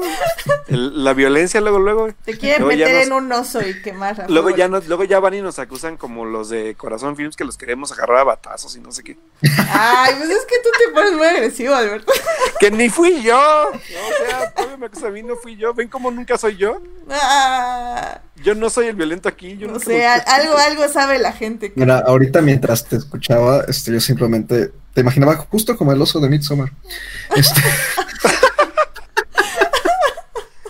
No, pues, muy, muy buena analogía, Edith. Gracias por darme esa De nada. recordación. De nada, cuando gustes, Carlos. Este, no, no, no, no, no. Cada quien tiene la, la, la, la libertad de opinar y de, y de, y de, este, Y de estar equivocado. y de estar. no, pero fíjate Ay, que qué mala onda, Edith. Ya. hay algo que sí quiero rescatar de lo que dijo Alberto. En efecto, yo sí creo que no es una película para todo el mundo. O sea, eh, y, y se comentó en, en, en la charla que tuvimos también en plan secuencia. O sea, quien vaya a ver a Dastra, porque eh, la verdad es que el marketing a veces falla, ¿no? Quien vaya a ver a Dastra pensando que va a ver eh, Star Trek o pensando que va a no haber vean algo trailers, por favor. a Star Wars o pensando que va a haber algo este así, ¿no? De que tendemos mucho a asociar eh, justamente igual, o sea, a lo mejor es como un lado negativo de Star Wars, ¿no? Y de Star Trek, que son dos de las sagas espaciales más populares, ¿no? Y ya ni hablar de cosas más, a lo mejor más pequeñas, pero igual, ¿no? De, fandoms tipo Battlestar Galactica y eso. Tenemos a asociar mucho el espacio con acción. Entonces, Este, así, si está en, en, en, el espacio, igual con los Avengers y eso, ah, pues seguramente es una película de acción y vamos a ver a Brad Pitt matando aliens, no para nada. O sea, este, que, quien vaya esperando eso, es, a ver eso con Adastra, se va a llevar una decepción tremenda y justamente creo que se le va a hacer pesadísima y larguísima y se va a quedar dormido. Y también creo que no, creo que de entrada no era una, no es una película que intentara como mostrarnos una cara nueva de la, de la ciencia ficción tampoco. El, el, espacio es simplemente un pretexto para, para contarnos un viaje muy introspectivo de un protagonista. Este, y en ese sentido creo que eh, ahorita que dice Alberto que él, que él sentía que él ya había visto lo mismo muchas veces más antes, me da la impresión de que tú sí esperabas como que, que, que, que, o sea, que la película te contara algo nunca antes visto. ¿No? Entonces, digo, se vale. O sea, no, deja, no. deja que me cuente algo que nunca he visto, sino que me lo contó de la misma forma, ¿sabes? Eso es lo peor. Mm, ahí, eso es lo único que yo no estoy de acuerdo contigo, Alberto. Porque, o sea, entiendo que sí, se ha contado antes, pues que sí, el espacio se da para contar historias de soledad y de existencialismo y de justamente preguntarnos qué hacemos de nuestra vida en, en, el planeta. O sea, es como esta necesidad de alejarse del planeta Tierra para analizarse a uno mismo y, y analizar tu lugar en el planeta y en la vida, al final de, de cuentas, ¿no? Pero justamente eso es lo que creo que no o, o, que, que resalta en Adastra, la forma en que se cuenta, porque son muy pocas las películas que realmente tenemos un punto de vista muy introspectivo donde solo vemos eh, la mente del protagonista y todo lo vemos a través de su mente. O sea, realmente en ningún punto vemos al otro. Siempre lo estamos viendo todo a través de él. Y eso es a mí lo que se me hizo muy interesante porque está muy bien apoyado no solo de la voz en off que yo odio y que en este caso me pareció hmm. muy bien utilizada, eh, ¿Te puedo decir uh -huh. qué otra película hizo lo mismo hace no nada de años? Hace dos, tres años. ¿Qué, cuál, cuál? Blade Runner 2049. De nada, bye. Mira, nosotros mencionamos Blade Runner en, en, en, en Y bajo el mismo tema, ¿eh? Ojo pero... Tema. Eh, no exactamente el mismo, pero... Ten... Ok, entiendo tu punto. Perdón. Pero no es tal cual lo mismo, o sea, no, porque, sí, no. o sea, sí es el mismo género, pero vamos, no es una película citada en el espacio. Sí funciona de cierta manera, o sea, sí hay paralelismos, claro que sí los hay. También los hay con High Life, muchísimo, de hecho, con High Life. Y este, y con First Man, incluso aunque First Man no es ciencia ficción. Y yo no, yo sí noto, yo sí noto a, a Gravity, por ejemplo, como otro ejemplo que mencionaste, este más un poquito más alejada, porque creo que Gravity no intenta hacer la, la, introspección de la misma forma en que lo intentan hacer estas cuatro. Gravity no intenta hacer nada. no le veo lo gracioso, Carlos. y, y aparte de todo, o sea, creo que ese es otro punto que tú tocaste, Alberto. First Man si no mal recuerdo, porque ya lo olvidé. ¡Hey! Eso. Este, eso se ya me lo voy de aquí. First Man, por lo que recuerdo, sí, efectivamente se basaba mucho en la cara antipática de Ryan Gosling, que no funcionaba. Y aquí. Como que el director dijo, ok, no me voy a basar en la cara de Brad Pitt, que tenía todo el derecho de hacerlo porque Brad Pitt tiene un rango actoral muchísimo más amplio que Ryan Gosling. Pero claro. bueno, dijo, ok, me voy a apoyar también de la voz en off. Y una voz en off que como digo, es una voz introspectiva, que se miente a sí misma, que habla de sí misma como como un otro que te estás engañando para justamente no sentir, no tener emociones, no tener apegos y que al final del día va cediendo ante una situación pues extraordinaria. Y eso es claro. lo hermoso de Adastra, cómo vas viendo cómo este personaje va evolucionando y va creciendo emocionalmente que literal mientras más se aleja del mundo, más se va acercando a sí mismo y hacia los otros que habitan su mundo. Más bien hay, hay, algo muy chistoso porque más allá de crecer emocionalmente, creo que, o sea, sí está la parte del despertar emocional, pero es un declive. Eso, eso sí me gusta. O sea, porque el, el que, el que el personaje de, de, Brad Pitt despierte emocionalmente es un declive totalmente a lo que viene después. O sea, un declive para él en el aspecto de, de, del mundo en el que vive. Sé que no, no, no personalmente, pero sí en el mundo en el que vive. A mí, algo que me gusta mucho de la película este, aparte de, del diseño de producción que me pareció magnífico, ¿no? Y creo que, y, y, y regreso a lo que decía de que el, espacio es simplemente un pretexto, ¿no? Pero sin embargo, todas las bases del género de ciencia ficción están ahí, ¿no? Y, de hecho, por eso se presta tan bien el espacio y el estar explorando mundos eh, para este tipo de historias, porque la vastedad del espacio contrasta mucho con, con justamente la, la búsqueda hasta filosófica, ¿no? Y esotérica de quiénes somos y a dónde vamos y por qué estamos aquí y si hay alguien más en el, en el universo aparte de nosotros, ¿no? Este, entonces es, es como muy irónico que se preste el fondo, el, el, vasto fondo del espacio para un viaje tan introspectivo, pero que finalmente sigue tratando de responder las mismas preguntas clave de la ciencia ficción, ¿no? Con todo y que no se enfoca tanto en la tecnología, es simplemente el pretexto para eh, contar una introspección humana muy, muy humana, de hecho. Que es simplemente incluso la relación con, con nuestros padres, ¿no? En este caso, con, con el padre de, de, Roy McBride. Y algo que me gusta mucho en ese sentido es que, eh, y, y, ahorita Edith lo empezó a tocar, que conforme la película va avanzando, Roy deja de engañarse a sí mismo y, el, y la evolución, más que de la trama en sí, la evolución del personaje está marcada ahí. Es un personaje que poco, es como si fuera una terapia una terapia, terapia, de confrontación, el irse confrontando con primero la realidad de, su de que su padre pudiera estar vivo y luego con lo que él está haciendo y luego con lo de que a él lo quieren sacar porque no lo quieren del proyecto, porque no lo quieren dejar entrar en contacto con él, lo le va poco a poco quitando las capas de masculinidad tóxica que él por educación y por presión social poco a poco se fue poniendo Incluso de forma inconsciente.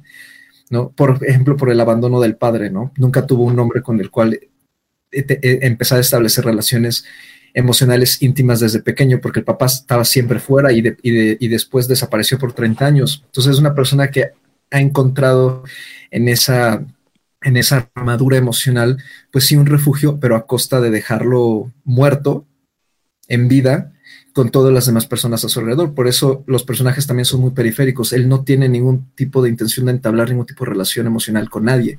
Y conforme él se va acercando más hacia su padre, también él va despertando y poco a poco lo vemos más emocional, ¿no? Lo vemos llorar más, lo vemos ir perdiendo el control, pierde el control en las pruebas de psicología, este, empieza a llorar, empieza a pensar otra vez en las relaciones que ha perdido, a pensar en su esposa, a pensar incluso en su madre un poquito, ¿no? Entonces, creo que esa es la verdadera fuerza de la película, ¿no? Que eh, por medio de un tema tan llamativo y por medio de, un aspecto visual también muy bonito, muy bien cuidado y muy bien trabajado y una gran banda sonora, a pesar de que no es una, no es una banda sonora como la de First Man, ¿no? Que es como muy este pues vamos, muy, con muchísimas florituras, ¿no? Y, obviamente una influencia musical tremenda gracias a Horwitz, pero muy funcional.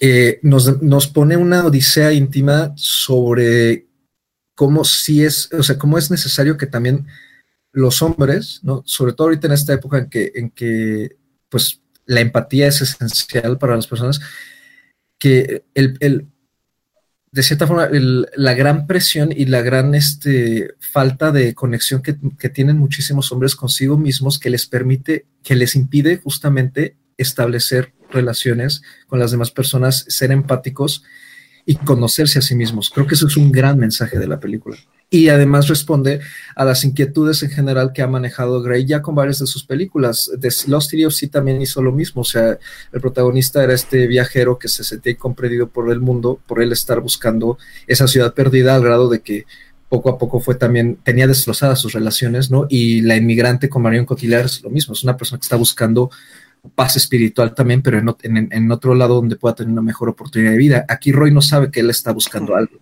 no sabe que está buscando a su papá y sin embargo lo lleva, lo ha estado buscando toda su vida, ¿no? desde el hecho de ser el mismo astronauta. ¿no? Entonces, creo que la, la, forma en que para mí funciona mejor la película sí es, es una forma muy psicológica y, y, en ese sentido, pues sí, se vuelve un drama pesadísimo, pero creo que si te permites igual, ¿no? O sea, entregarte a la película, entregarte ese ritmo y conectar bien con el personaje eh, puede darte mucho.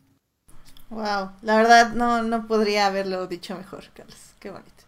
Eh, nada más para arreglar, la verdad no había pensado esto de la masculinidad tóxica, muy interesante, o sea, no me, no había querido darle ese término porque no lo había pensado así, pero tienes toda la razón.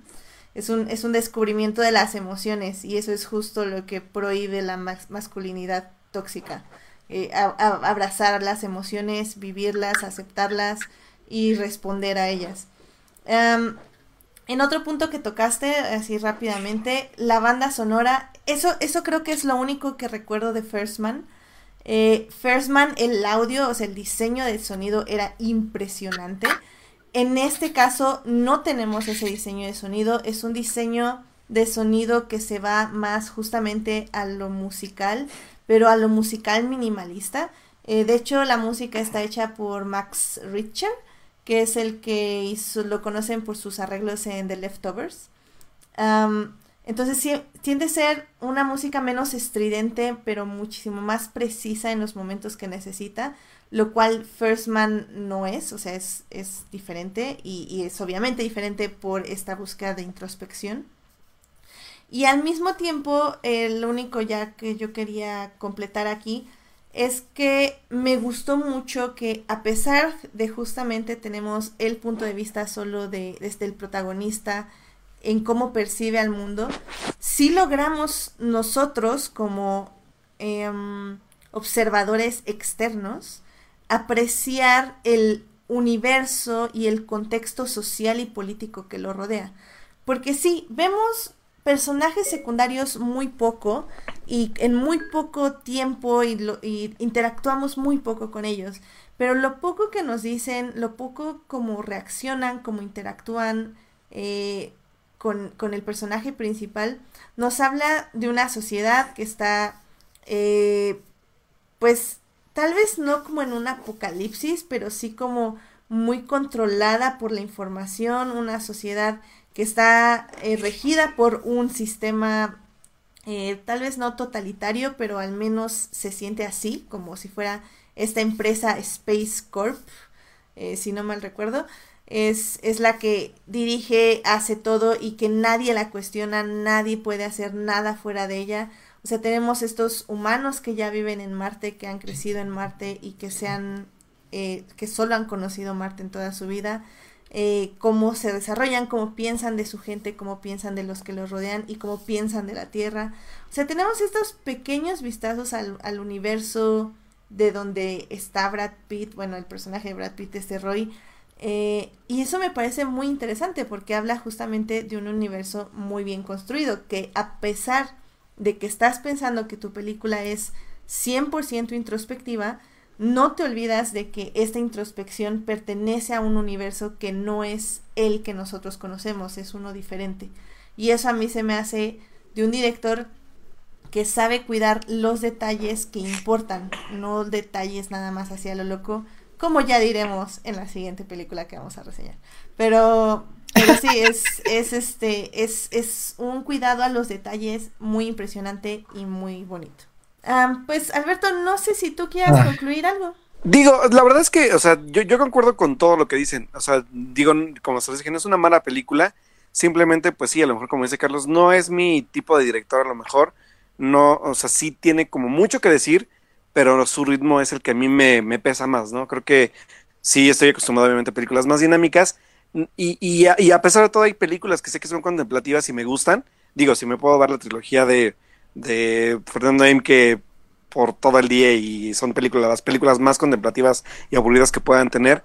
Creo que más bien mi problema con Nada Astra fue que creo que sí, en verdad, para el punto al que llegamos, creo que se toma, o sea, sí es muy poderoso, o sea, creo que el final es muy poderoso, pero sí obviamente no puedo dejar de decir que hubo partes que me pusieron, me parecieron un poco tediosas, pero no por eso digo que sea una mala película, creo que es una película sí que tiene muchas cosas que decir, con una actuación muy sólida de Brad Pitt, visualmente sí creo que no, no, le, no le pido más obviamente, pero sí creo que es una película pues que está dentro de, no, no es básica, sino más bien está dentro de, de la calidad que debe de estar, y sí sigo pensando un poco la parte que sí, yo sé que como dices, ¿no? A final de cuentas, no vemos del todo a los personajes secundarios o no, o también no tienen mucho que aportar, pero sí me hubiera gustado ver un poco más de, de, de trabajo, sobre todo en la parte emocional de Brad Pitt, donde sí le afectara demasiado el, haber conocido estos personajes o que hayan influido en su, en su, en su encuentro, ¿no? Pero siento que nunca influyen del todo, y pese a eso, creo que sí es una película que sí, como dice Carlos, a final de cuentas, y como lo dije yo,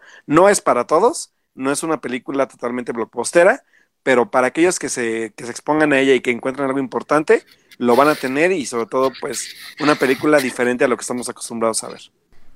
Yo nada más para, o sea, es que eh, a mí me gustaría nada decirles, o sea, estoy de acuerdo con lo que dijo Alberto, pero sí me gustaría decirles que yo, eh, con el pensamiento de que Alberto se había quedado dormido y etc., pensé que iba a llegar a ver una película larga, lenta, aburrida, pero muy buena.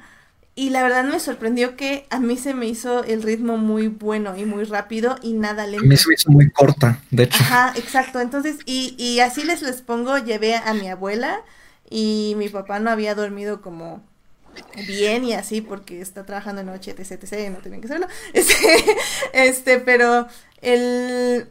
Y no se les hizo lenta. Entonces, creo que si están imaginando así una película con planos de 20 horas y así, no es lo que van a tener. Es una película que tiene un ritmo eh, donde una acción sigue a otra, otra, otra, otra. Es, es muy raro el momento donde nos quedemos contemplando algo. O sea, realmente casi no pasa. Pero sí, ok, sí, no, no es un blockbuster, estoy de acuerdo, pero no es tan lenta como la estamos describiendo o como la está describiendo. Nada más, es, No, es como pero para que Blame quede, me, don't me. pe- pe- pero sí, o sea, no es un blockbuster, estoy de acuerdo. más bien, eh, o sea, es que sí, eh, Alberto sí tiene razón un poquito. O sea, James Gray sí se toma su tiempo cociendo el, el guisado. Este, pero para mí yo, yo concuerdo con Edith. O sea, es un tiempo de cocción lento, pero que tiene, tiene muchos detalles. Y cuando los detalles a lo mejor no están tan bien en el guion, también eh, eh, los compensa muchísimo con el aspecto visual, ya sea en el diseño de producción o la cinematografía. ¿no? Y este, y, y regreso, o sea, es de cierto modo su estilo. O sea, The Lost City of sí sufre prácticamente de lo mismo y de hecho hasta más porque es 20 minutos más larga. ¿no? Y sin embargo son esos 20 últimos, últimos 20 minutos los que es una maravilla visual, por ejemplo. Sí. Muy bien. Pues vayan a ver a Dastra, todavía sigue en cines, la verdad me sorprendió que tuviera bastantes horarios ahorita. Le dejaron muchísimas funciones esta segunda semana, Sí, muchísimas. yo creo que le fue muy bien, ¿eh? Porque digo, para que le dejaran tantos horarios, la verdad, yo sí tenía miedo de tener que ir a las 7 de la noche a verla y no, la vi a las 11 de la mañana, así que súper bien. Bendito, bendito Brad Pitt y man de taquilla. Sí, oye. No, no, no, no, no, no, no. ¿No? Papá Disney. Ah, Recuerden que Disney es la que se encargó al final de todo porque la compró de Fox. muy bien, muy bien. No, y también... Ya, o sea, la sí, Brad pero- También la O sea, sí, pero yo Pero sí, igual no hubiera tenido. Ajá, o sea, Brad Pitt. eh, Este, es, Ad Astra es una demostración de que Brad Pitt sigue siendo imán de taquilla. Y digo, bueno, también eh, Once Upon a Time in Hollywood lo fue. Así que Brad Pitt, señor, sigue siendo el rey de Hollywood. Así Ah, que eso ahí sí, está. esta, esta está muchísimo más divertida que Once Upon a Time of Hollywood. Lo he dicho, hashtag he dicho. Eh, ok. No voy a, voy a, no voy a caer en esa, en ese anzuelo.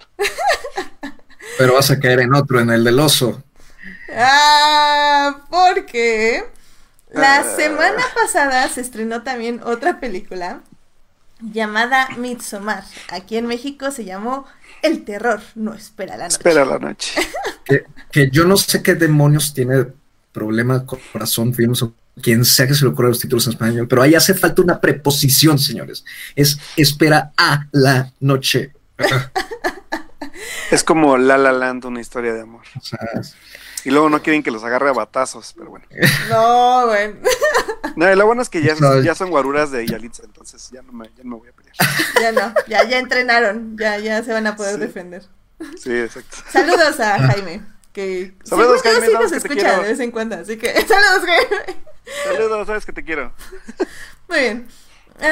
Midsommar. em, la dirige Ari Aster, que conocemos por películas como Hereditary, que básicamente esa es su Y ópera ya prima. porque no hecho nada más. Sí, Así todos los es. demás han, han sido cortos, así que esta es su segunda película. Eh, Midsommar actúan eh, Florence Pugh, que digo es una actriz que yo no tenía en mi radar, pero la verdad es que ya Uf. he visto que ha hecho muchas películas y todas tienen muy buenas recomendaciones. Aquí Pero no lo Carlos sabe. creo que ya les puede decir que es una gran actriz, al parecer. Es que mi es su novia, novia, al parecer. Pero no lo sabe. Tenemos que corroborar esa información. Em, Con ella. Con ella, evidentemente. También salen actores como Jack Renoir eh, y otros más que no puedo pronunciar. Y Will Poulter. Will Ah, Poulter. ah, sí, sí, sí. De hecho, Will Poulter, es, sí lo conocía. El baboso de Will Poulter. ¡Ay, Dios! Ay, es que siempre hace papeles así, por eso, o sea, me encanta que actúe así, pero es como de, ay, te, te acabo odiando, amigo, en serio. Sí, ¿Viste. Detroit? Sí, obvio, Ok. sí, y lo odié más de lo que lo odié aquí, obviamente. No, Detroit, hijo. Hijo de su rep. Ok, ya. Sí. Muy bien, ¿de qué trata Midsommar? Eh, Midsommar básicamente es acerca de una chica llamada Dani que pierde a su papá, a su mamá y a su hermana. Eh, bueno, básicamente su hermana mata a sus padres y se suicida. ¡Spoiler! Ay, pasan los primeros cinco minutos de la película. No, pero es que es un gran spoiler porque de ahí todo se, todo se va para abajo. Es un gran spoiler. Pasa los primeros cinco minutos de la película. Y grandes cinco minutos, señores. Wow. Adastro hubiera querido tener ese ritmo en cinco minutos. Ay. Ya. No, ok, bueno, esperen, estoy dando la sinopsis, Alberto. No me hagas golpearte ahorita. Nada más por eso te- me, voy, me voy a poner en mal plan con esto. Ya. Y bueno, básicamente, este, pasa esta tragedia y un año después, o unos meses, unos meses después, este, el novio de Dani, Cristian, eh, organiz- eh, va, va a ir a hacer un viaje con sus amigos y Dani, pues, básicamente se cuela en este viaje a Suecia, a una región donde van a recibir el verano eh, con una comunidad de personas que viven juntas y realizan ciertos rituales para recibir el verano. Em, Adas, digo, Adastra, ¿eh? Este. Alberto, cuéntanos, porque necesito que Carlos se, se relaje un poquito antes de que Voy, iniciemos voy- voy- esto. voy a dar un, un- un como, como un previo a esto, porque, y creo que lo habíamos platicado en el programa pasado. La gente que empezó a ver Midsommar en tanto en la función de Macabro y en funciones de prensa, me llamó muchísimo la atención que decían que aquellas personas que sufrían de, trastorno de ansiedad recomendaban no verla en el cine porque podría causar el mismo efecto de, ansiedad a, a quienes la vieran. Obviamente ustedes saben que yo sufro de un trastorno de ansiedad generalizada. Iba con mucha, como mucha prevención, ¿saben? O sea, así como de, como de espero que la película no esté tan fuerte como para, para que me afecte de alguna forma u otra. Y sobre todo lo esperaba en la parte visual, ¿saben? En la, parte como de, del, ritmo de la narrativa, de que hubiera cosas que me incomodaran, o cosas así como muy, o sea, sí iba un poco predispuesto. Y para también no predisponerme tanto, yo no había visto Hereditary y la vi para también darme una idea de lo que pues Ari Aster hacía, ¿no? O sea, de su concepto visual, de, su, de sus fetiches, de todo lo que tiene como director. Y que la verdad yo viendo Hereditary, la verdad es que cuando la vi dije, "Mm, la verdad es que no encontré nada que me sorprenda o que me incomode. Y creo que he visto peor cine de terror y un poco más retador que el que vi en, en Hereditary, ¿no? Sobre todo porque Hereditary es una película muy buena en su premisa, pero muy irregular. Entonces, la verdad es que cuando llegué a ver Midsommar, sí aún tenía como esta, como este, como, como rango de precaución por lo que fuera yo a ver. Y después entendí el porqué. Después de que obviamente ya Edith ya dio, ya dio el mega spoiler de- del personaje de Dani. Pasan los primeros cinco minutos de la película. mega spoiler porque la película es Pero- todo un spoiler desde que empieza. Pero no podías decir, es de una chica que va con su Es- novio y sus amigos. Es, el, el spoiler es el oso. Eso es un spoiler.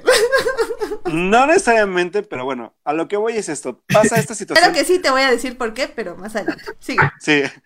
Bueno, pasa la, la situación que comenta que son exactamente los primeros cinco minutos, que son, sí son cinco minutos muy pesados, debo aceptarlo. O sea, son cinco minutos que sí, sí son incómodos, son, son, son, son cuestionantes, sobre todo el qué harías tú en el lugar de ella, ¿no? Sobre todo porque es una chica que está lejos de su familia, que sabe que tiene una situación lejos de sus manos y que no puede controlar. Y de ahí viene este obvia- obvi- obviado nacimiento de, que Dani empieza a sufrir de ataques de bueno, episodios de, de ansiedad, sobre todo porque se, se, se resulta en un, en un episodio de, de ansiedad generalizado durante toda la película y donde habla también de, de, de esta debilidad, sobre todo por, por, bueno, no debilidad, sino de esta vulnerabilidad que llega a tener ella ante una situación tan frágil como la que tiene. Y creo que de aquí parte mucho el por qué creo que más bien la película tenía este warning para personas que padecemos de este tipo de, trastorno mental y que no va más no, no va tanto ligado a lo que la película muestra, sino al cómo Dani va, va, va, va transcurriendo durante el tiempo de la cinta lo que va viviendo, porque todo tiene que ver con este tipo de, de, aspectos como emocionales y mentales. Y que obviamente de esto va la película. ¿Por qué?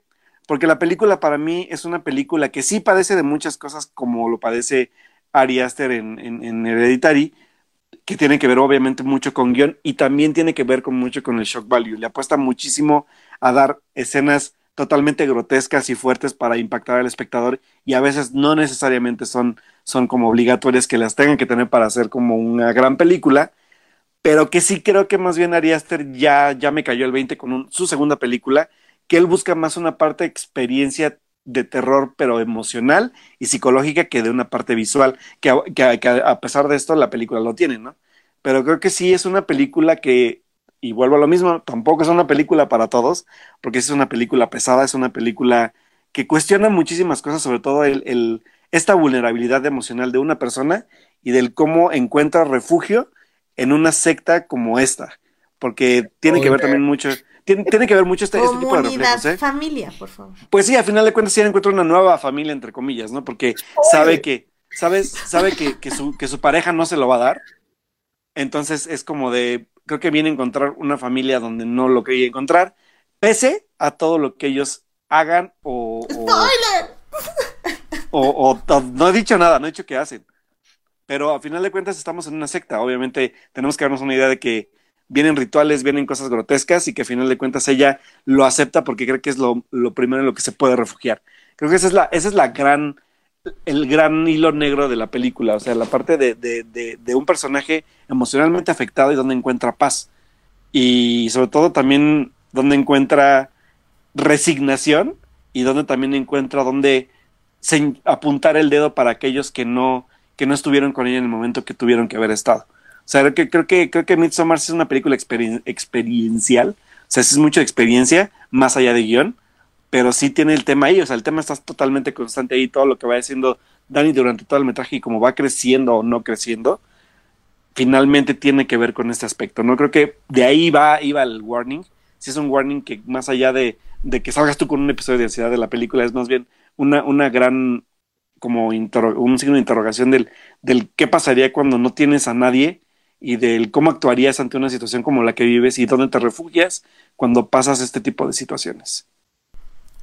Sí, creo que, creo que sí, ya vamos a lanzar la advertencia porque digo, era un poco de broma, pero sí, creo que es, eh, hablar de Midsommar sin spoilers va a ser muy complicado, eh, porque la película son, son, como dice Alberto, eh, creo que Ari Aster, a mí lo que no me gusta de su cine o lo que no me está gustando es justo eso, que, que, que toda la película son momentos, pero no es esencia. Entonces, realmente no podemos hablar de esos momentos sin decir qué momentos. Entonces, eh, considérense advertidos de que vienen los spoilers. Eh, antes de eso, pues les voy a decir eso, que yo esperaba una película em, de terror, no la obtuve porque no es de terror como tal. Si quieren tal vez que sea de suspenso, tal vez, y aún así creo que tampoco es suspenso. Em, en ese aspecto creo que yo les diría que sí la tienen que ver si les gusta el género, pero que no es algo que les va a cambiar la vida ni que va a ser como súper importante. Y creo que Carlos, tal vez tú estás un poco de acuerdo con eso. Digo así, nada más rápido, así sin spoilers, ya para adentrarnos al mundo de los spoilers. Sí, pues estoy de acuerdo. Ok. Entonces ya desde a partir de aquí va a haber spoilers por si no los quieren escuchar. Este... Mm, creo que un poco como... Eh, entiendo tu punto, Alberto, y es que sí, Midsommar sí tiene este desarrollo de Dani, donde efectivamente en el papel del guion, donde hizo Ari Aster una escala de desarrollo de personaje, sí dijo, ok, mi personaje está en A, que es en duelo, en dolor de una pérdida, en un dolor muy fuerte de una pérdida que no ha logrado em, procesar ni llevar a cabo un buen, una buena recuperación personal. Y va a llegar a un punto B donde va a tener esta, no recuperación, pero al menos donde va a tener un poco ya de paz porque va a encontrar su lugar en el mundo y, ya. Entonces él pone un A y luego pone un B y dice, ¿cómo voy a llegar allá? Voy a llegar poniendo el momentos 1, 2, 3 y ya. Y así se va a convertir. Y así va a estar la chava. Y al final la vamos a ver sonreír y ¡Wow! Desarrollo de personaje. Y ¡ay! no lo sé, así no funciona la vida. Em, tengo que darle algo, que es que sí, tanto Midsommar como Hereditary son películas, y es lo que iba con Adastra, son películas visualmente muy bien, muy, muy, muy, muy, muy cuidadas. En el aspecto de que tiene la fotografía correcta, tiene los ángulos correctos donde tenemos acciones en primer plano y tenemos acciones en el fondo que están sucediendo en el contexto del lugar y que nos están dando información también. Tiene, tiene color, en el, caso de Midsommar tiene colores muy bellos, eh, paisajes muy bellos, eh, los usa bien, o sea, la cámara, la fotografía, la sabe usar, la sabe colocar y sabe dar significado a cada toma. Los momentos que tiene Ari Esther en Midsommar son importantes, son, dicen cosas y impactan entre comillas. Y si te dicen, y están bien planeados. Mi, mi problema es que no están unidos. O sea, no. Los personajes secundarios no importan. Los personajes. El personaje principal llega porque tiene que llegar. No sé, o sea, el guion. Ves la película se ve hermosa, te impacta si quieres impactarte, pero al final es como si no tuviera sabor, como si agarraras, no sé, un algo sin cosas, no sé, tú, tú, dame esas palabras, Carlos, yo sé que tú las tienes. Oh, sí. Justamente eso es algo en lo que yo he estado pensando mucho este, en general esta última semana. No, porque igual este, la charlamos en plano secuencia y este y, y, yo fui la opinión más negativa y a, pesar de que me gustaron muchas cosas, ¿Sí? pero pero sí, ese, sigo con lo mismo. O sea, hay algo que no me termina de cojar y entre más me corre la película, menos me gusta. Y aparte de, de lo yo no diría que el guion está débil, simplemente el guion es como simplón, ¿no? A, pesar de que sí trata como de meter estos temas, por ejemplo, lo de el trastorno de ansiedad, el duelo, este, las relaciones tóxicas, hashtag no se metan en relaciones tóxicas. Este, hashtag eh, amiga, date cuenta. Eh, eh, exactamente. pues la amiga se da cuenta. Y que construye, sí, sí y que, y, y a pesar de que para mí, eh, y lo acabas de decir también bien, este, técnicamente hablando, tiene muchísimo, muchísimo control y mucha perfección, pero creo que en parte es justamente ese perfeccionismo el que le da en la madre a la misma película. Se quiere, y se nota más aquí que en Hereditary, porque, simplemente porque aquí hay luz.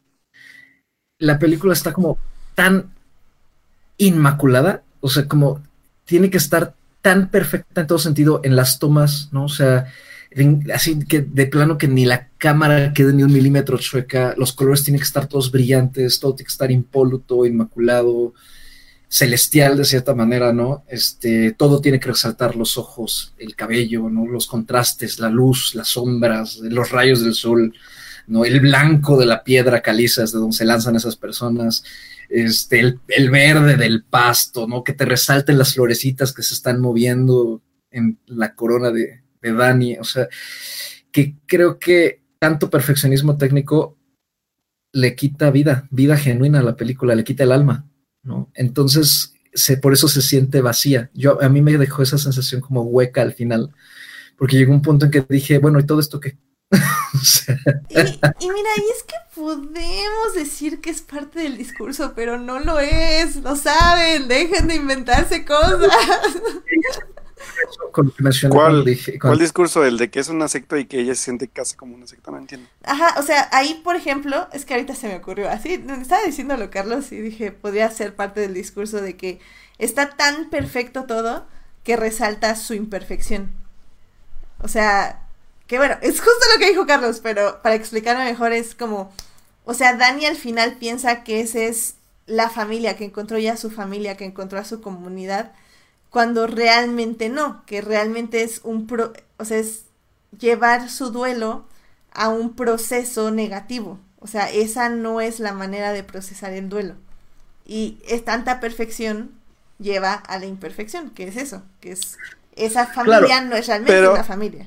Ajá, pero a final de cuentas creo que creo que esa parte de la perfección visual y que obviamente ella lo está viviendo, eso es el chiste. Que al final de cuentas ella ve todo un mundo entre comillas tan perfecto pese a las cosas tan desgarradoras que pasan, que al final de cuentas en eso se quedan, ¿no? Y te digo, él Sí. se puede usar como que fue su discurso, pero, pero no es, o sea, ¡ah! te odio. es- es Es que yo creo que sí lo es. ¿Ves? Ya le di ar- armas a Alberto, no lo puedo creer, todo, todo Es mal que sí creo que sí lo es. Bueno, o sea, yo creo que sí lo es. Sí. Puede, ajá, pueden entender que sí, que, que es demasiado perfecta y que tiene algunas fallas dentro del guion y que no está totalmente bien engranada la parte de, del, del, del qué debe ser o de que debe caer todo en ella. Porque también sí, debo aceptar que las cosas que pasan, cuando pasan, pasan porque sí, la desaparición de los amigos, que se, que, que se la saca de la manga al final. Este, también el, el- el- las elecciones que ella realiza al final, ¿no? Y sobre todo también, ¿sabes qué? La parte del ritual que, que, que ese sí debo aceptarlo, que es una parte que, que más allá de grotesco resulta literalmente en raya en la comedia involuntaria, que es el ritual que tiene que ver ya con el, con el novio, y que es donde detona literalmente como el- la traición, ¿sabes? Pero es una traición como muy, pues muy exagerada, porque al final de cuentas sabemos, de- eh, ella, ella estaba consciente del por qué pasaban las cosas y aún así, pues esta manipulación mental que hacen ellos, pues la afectan emocionalmente, pero sí es un muy poco justificado y como es ahí cosas que pasan porque pasaron y ya, ¿no? Y de hecho yo tengo ahí una pregunta, Alberto, a ti que te... Bueno, no entendí si te gustó la peli o nada más te agradó, pero bueno, eh, mi pregunta es, ah, he leído mucho en Twitter justamente eso, que hay como momentos de risa involuntaria. Sí, No sé, a mí es que yo no, no, no vi esos momentos. A mí en ningún momento me dio risa involuntaria. Y eso que no me estaba gustando. Ah, creo que, creo que más bien por, porque es, de- es demasiado burdo y exagerado, sobre todo es- esas dos últimas secuencias, ¿sabes? Mm, Como de la parte del, del, del, del ritual de la orgía o de la parte de también del, del oso, por ejemplo, ¿no? no que sé, sí- Ajá. Que son momentos que, digo, a mí me dio risa, por ejemplo, lo de la orgía porque sí me pareció muy divertido, pero, por ejemplo, lo del oso hubo, hubo, hubo gente en la sala donde yo fui que se rió también, como de, güey, qué pedo con que encierren al tipo en un oso, ¿no? O sea, creo que sí, Mm, sí, también creo que no sé si son, eh, por ejemplo, mi risa en la parte de la orgía sí fue como risa de, de neta, sí estuvo muy cagado lo que hicieron. Pero, por ejemplo, la parte de, hay, hubo escenas también donde la gente sí se reía también a veces. Yo no sabía si, si era burdo para ellos o les provocaba como nerviosismo, no tengo idea. Pero yo, por ejemplo, sí me reí mucho en esa escena. Yo creo que eso resalta, la, la gente que se haya reído, resalta su falta de respeto a, la co- a las costumbres de los otros, la verdad. Tal vez sí, también. Pues No, es que pues, Es que al final del día es eso, es como, o sea, esa es la costumbre de ellos, tener orgías donde todas las mujeres vean a la más joven y tú te estás riendo, no sean así, respeten las costumbres de No, los de, demás. de hecho, de hecho, de hecho, de hecho, a mí hubo una cosa que me dio mucha risa. Solo una cosa. ¿Cuál, cuál, cuál? Pero la de la señora ayudándolos. Eso fue lo que me dio risa. Ah, ya. No, no la escena tal cual, sino como que la escena ayudándolos fue como muy. ¿What? Ok, ok, O sea, fue, fue, fue involuntariamente divertido, debo aceptarlo. ok. Yo, yo también tengo un problema con el humor involuntario o intencional, no sé qué sea, que tiene Aster con la película. Creo que está intencional, ¿eh? Pero es que también con Hereditary pasa lo mismo. O sea, yo los últimos 20 minutos de Hereditary me los pasé carcajeándome a risa. Ay, ya sé. No, Mm, también debo ya, aceptar algo. Ok, ok, ya. La muerte, debo, debo decir algo. la verdad es que, por ejemplo, la muerte de, de- del personaje en, Heredi- en Hereditary, cuando lo del coche también me dio risa porque se ve muy raro. Es que sabes que, es que, es que también hay, hay por eso yo iba a lo de lo de que es un perfeccionismo técnico y de que no se siente genuino. También eso que mencionaron eh, hace poquito, eh, su énfasis en el shock value es tanto, o sea, en simplemente una imagen que te perturbe, pero las exagera tanto desde la forma en que o están filmadas, o está tomada el, el ángulo de la cámara, o es simplemente el concepto de la imagen, llega a ser tanto que en lugar de causar horror, porque el horror si hay algo, hay algo que tiene el horror a pesar de que tiene que ser visto, es que tiene que tener cierta sutileza para crear su Claro. efecto. Claro. Le exagera tanto que en lugar de ser horroroso, es grotesco, pero no grotesco de quiero vomitar, sino grotesco de tipo, estoy viendo el payaso de It, al que le sale un montón de patas y está llorando de que no quiere que lo bulen. Entonces me empiezo a reír, ¿no? Ujú. yo creo que ese es un yo creo que en ese sentido Aster no en- eh, o sea, para mí creo que su concepto de, de crear horror a través de shock value está un poquito equivocado, a lo mejor a él sí le funciona, ¿no? A él como espectador diría es que a mí esto me horrorizaría, pero pues desgraciadamente na- no a todas las personas nos conecta de la misma manera, ¿no? A mí si yo, si yo me quiero asustar, veo The Witch, porque veo The Witch y termino temblando. Si Es quiero que- reírme, veo Midsommar. Es que ese es el punto. Y creo que ese es el problema del director. Porque ya tenemos eh, dos tipos de cine de terror en esta época, siento yo. Está el cine de terror como el que acabas de describir de... eh, ¿Cómo se llama? ¿Boda sangrienta o...? Boda sangrienta. El, el, el tipo de humor de It, o por ejemplo, este, bueno, de, de estas películas de terror de que vas a que te asusten, a que te griten, a, a, a ver gente corriendo y eh, no sé, hasta podría mencionar el humor de Oz, por ejemplo. Oz también eh, juega mucho con este tipo de horror de, ah, de que te va a asustar, pero al mismo tiempo se está burlando de ella misma todo el tiempo. Entonces, te da, te da risa, te da ganas de, de burlarte de los personajes, de sus decisiones y todo. Y tenemos este otro cine, que es el cine de, por ejemplo, The Witch, el cine de It Follows, el cine de Babadook. Es un cine que es un universo de terror donde todo lo que se desarrolla dentro de ese universo tal vez no te asusta en el aspecto de que te va a dar un brinco del asiento, pero sí te va a dejar reflexionando en una ambientación donde realmente no quieres apagar la luz de tu cuarto, porque sí te da mucha cosa, o como por ejemplo a mí me pasó después de ver It Follows, de que realmente estaba viendo que todos los lugares a los que entraba tuvieran dos salidas.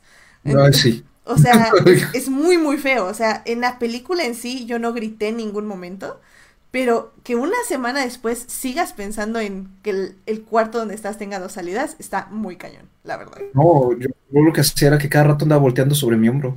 Sí, no, no, no, es horrible, es horrible. Y creo que el director Ari Aster se queda en la mitad. Como que no sabe si no quiere hacer eh, scare jumps porque cree que está debajo de él, pero no sabe cómo hacer este cine de ambientación. Entonces queda como atrapado a la mitad, donde como dicen, no sabe si reír, no sabe si verlo, no sabe si analizarlo, no sabe si no analizarlo, no sabe si disfrutarlo en el momento. O sea, creo que se queda justo atrapado y es un problema, porque al final del día la gente que va a ver el, el gritar y el asustarse no va a tener eso de esta película en ningún momento. Y la gente que quiere salir en una ambientación de shock tampoco lo va a tener, porque va a tener momentos, como ustedes los mencionan, como ridículos, que no entran como en una narrativa de, de ambientación de terror. Y ahí se queda Midsommar atrapada. O sea, a mí, por ejemplo, ya en, en, la mitad de la película yo ya mejor estaba analizando toda esta dinámica del culto y de la antropología, como se supone que iban a investigar los inútiles estos, porque antropólogos no son, bola de que bueno que los mataron, se los merecían. Este... Y, y, yo era como, ah, pues qué interesante comunidad. De hecho, hasta me, me, interesó mucho esa onda de cómo todos replican las emociones para sentirse unidos. Decía, órale, pues eso, pues al menos, aquí sea ridículo, pero pues está interesante en papel, o sea, al menos. Esa escena fue muy interesante hasta eso. Uh -huh. Hasta terapéutica, o sea, como de, ah, mira, entonces para, para lidiar con un, con, con un trauma, entonces todos hay que agarrarnos de las manos y que todos griten. Sí, hasta se me hizo terapéutico, dije, órale, está chido. Está toda esa gente que me puede ayudar. Sí, sí, yo también Yo también siento que este, o sea, a mí me gustó más Midsommar que Hereditary porque la sentí menos pretenciosa, pero me sigue pareciendo pretenciosa justamente por ese perfeccionismo. Y este, y, pero sí noto esa disparidad como de tonos, ¿no? Sí. Eh, como que no, no, no hay un equilibrio y si a eso le añadimos la simpleza del guion, el rescate en todo caso está, pues sí, que el aspecto visual, a pesar de su perfeccionismo excesivo, es, pues sí, sí, sí está muy bien filmado, ¿no? Y tiene muchísimo mérito y que el elenco hace creces con, lo poquito que tiene, ¿no? Sí, sí, sí, eh, Florence eh, otra vez demuestra que, tiene un rango tremendo para la filmografía tan corta que lleva, ¿no? Pero en la que ha explorado papeles de todos, de comedia hasta la fin fatal, este, oscura y sangrienta, como lo fue en su tremendo debut que es Lady Macbeth. Jack, Jack Raynor igual y pues Will Powter lo mismo, ¿no? Entonces creo que en ese sentido la película ahí, ahí tiene también mucho valor y este. Y, por ejemplo, esto respecto a lo, que. A mí, ah, otra cosa que me gusta es, y, también me gustó de Hereditary fue la forma en que él establece escenas de tensión. ¿no? Las escenas de tensión me gusta mucho. La de la mamá, la de la mamá. Eh, aquí en Midsommar yo la noté en la escena justo antes de que desaparezca el personaje de Will Poulter, ¿no? Que están los que están todos sentados otra vez comiendo cada, uno está ya nada más pensando en su asunto, ¿no? Dani está pensando en qué le habrá pasado a Connie, Jack está pensando en lo de la tesis, eh, Josh está pensando en lo de en lo de, que Jack le quiere quitar también el tema de la tesis y Will y, Matt nada más está pensando en que, en que la chava esta lo está viendo y lo está viendo y lo está viendo, pero entre los cuatro no se hablan y hay muchísima tensión entre ellos. Sí. Me recordó un poquito a la escena de la cena en, en Hereditary, que me parece la mejor escena de, esa película. Me gusta cómo va construyendo estos momentos de, tensión, me gusta, pero lo mismo, son momentos. Después llega alguna cosa como pues, rara que irrumpe con, con, con, lo que te está armando y ya, ¿no? Y este, y por ejemplo, se lo comenté a Alberto en su momento, no sé si tú notaste esto, Edith, de que la película también pierde el factor sorpresa porque poco a poco te va revelando todo lo que está pasando antes de que pase, con los dibujitos y sí, sí, todo lo que... Eso era justamente lo que yo iba a decir del oso. O sea, lo aprendí, es que lo aprendí con Hereditary. O sea, Hereditary te daba las pistas, o sea, en todos los diálogos, en todas las imágenes, o sea, ya te decía qué iba a pasar. Entonces pues, ya llegué a Midsommar y yo, o sea, al inicio en el cuarto de Dani hay un oso con una niña. Y yo, ahora le un oso con una niña. Ajá, sí. Y luego ya te enseñan el oso en llamas. Ah, ok, pues alguien va a aprender en llamas al oso. Y luego el oso en quién sabe qué. Y luego, o sea, y ya el lienzo del agua de calzón. el lienzo del ritual del agua de calzón. Exactamente, o sea. O sea, todo está, es que todo está ahí, o sea, sí sabe, no, no, creo que no, no busca ser, no busca dar plot twist, sino más bien creo que te va preparando emocional y mentalmente para lo que te toca ver después. Pero es que eso Igual, no es porque, prepararte, eso nada más es decir, lo estoy poniendo para que cuando lleguemos al final unas las pistas y digas, wow, me lo dijiste desde el inicio, o sea, no Es que, no, no, no, no, no, no, es que, es, que es no creo que eso haga. Es un no, no creo que lo haga, no, creo que lo haga a propósito. Mm. Sí, yo tampoco creo que lo haga tan a propósito, pero es que el resultado es diferente porque puede ir hacia dos lados. O te puede parecer un guion que dices, bueno, ok, está todo ahí y no me sorprende, pero está todo ahí, o sea, está ensamblado, nadie me intentó engañar ni nada. Claro. por otro lado. Es que, es que lo, eh, deja, deja, deja ahí te, ahí, te, ahí te va, porque eso sí es muy divertido, porque tú como espectador ya lo ves venir. Y cagadamente el personaje de Dani está tan ensimismado en su propio duelo y sufrimiento que todas las piezas las tiene a la vista y se sigue preguntando qué está pasando, ¿sabes? Porque hasta, hasta e, e, es muy divertido porque es la única que no se pregunta qué pasa. Todos los personajes alrededor que, y es que desaparecieron, y dónde están, y no sé qué, y es la única a la que le vale madre. O sea, ya me vale quién esté conmigo, quién, quién me quiera acompañar en esto, yo quiero vivir esto sola. Pero, Creo pero, también no, esa es pero una- no le vale, porque en tus mugres flashbacks de sueño, bueno, no, no estoy, el director, este, en los mugres flashbacks de sueño, ya ese, ese sí te dice, ay, no, es que tiene miedo que la dejen, tiene miedo que no le importe, y bla, bla". Entonces es como, estas, esas son para mí las actitudes contradictorias, emocionales que tienen los personajes en favor a una escena o un momento que visualmente funciona bien. Mm, bueno, te la compro, sí te la compro. Yep. De acuerdo. E- ese es mi problema, las, las contradicciones emocionales, porque te digo, entiendo que llegue de A a B y entiendo por qué Dani tiene este viaje, entiendo por qué se une a la comunidad, entiendo su éxtasis al sentirse querida, o sea, eso lo entiendo perfectamente porque eso es lo que me quiere da- dar el director. Pero el problema es que en el, en el, en el medio pone muchos puntos que hace que ella misma se contradiga, que, que ese viaje se trunque y de repente ya estamos en otro lado. O sea, hay saltos de tiempo que a mí tampoco me gustan porque truncas no el, el tiempo, bueno, no solo el tiempo de la película, sino el desarrollo de tu personaje. Y ese para mí es el problema. O sea, que, Ahora, que, que favorezcas lo visual a, a tu personaje. Aquí ahora hay otro asunto. Hay que recordar que el corte que estamos, que vimos todos de, de Midsommar aquí es el corte, es el corte editado. Ay, sí, pero no quiero ver otros 40 minutos de paisajes suecos, sinceramente. Entonces, eso está, eso también habría que tomar en cuenta que en todo caso, a lo mejor viendo el corte completo, el guion funciona mejor. ¿Tú ya viste el completo, Alberto? No, apenas lo bajé, pero no lo he podido ver, pero porque se me atravesó un videojuego en el camino, pero y una serie, pero sí ya. ¿Dijiste que lo compraste en iTunes legalmente? Claro, sí, claro, Ah, totalmente. Y trae material extra y todo el rollo y está en 4K y ya saben, ¿no? Muy, muy, muy legal el asunto. Pues sí, me, me gustaría que si Alberto quiere verlo, no, no, no es- Sí, sí lo voy a ver. Ah, Sí, sí lo voy a ver. Nos, nos contarás bien si nada más agregó 40 minutos de paisajes suecos o realmente si sí pasa algo más.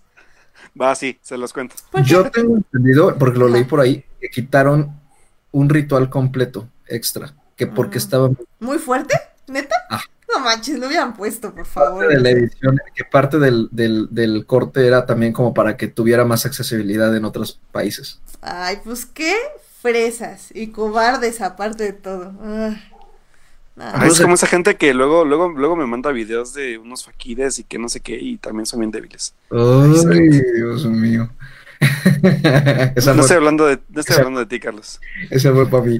Pero no, pero es que no sé por qué, no sé por qué aquí llegan censuradas ahora esas cosas. O sea, Brightburn llegó, para que no lo sepa, Brightburn llegó censurada a México. Mm. Digo, y co- como es una gran película, yo creo que por eso nos importó mucho, pero bueno. Pero, pues, la verdad sí es, o sea... Pues, Bueno, sí, o sea, sí qué le, fe- sí, Qué feo, ¿no? sí o le- sea... sí le quita como pues parte de la esencia de la película. no, eh, o sea, digo, estoy segura que si veo la escena extra voy a seguir opinando exactamente lo mismo de la película. Porque efectivamente la idea de quitar cosas es porque técnicamente ya no aporta nada, porque por eso la puedes quitar. O sea, si no la pudieras quitar es porque realmente aporta mucho a la película.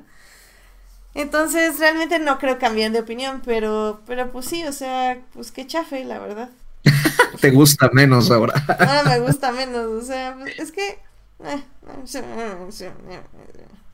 A mí me gusta secas. O sea, yo creo que Aster tiene muchos méritos eh, como director, pero el guion no es uno de ellos. Digo, es, es su segunda película también. Sí, este, a mí me gustaría ver qué más puede hacer que no sea horror, porque creo que para horror no me sirve. Sí, creo que un, un drama con tintes de suspenso le, tal vez le quedaría bien.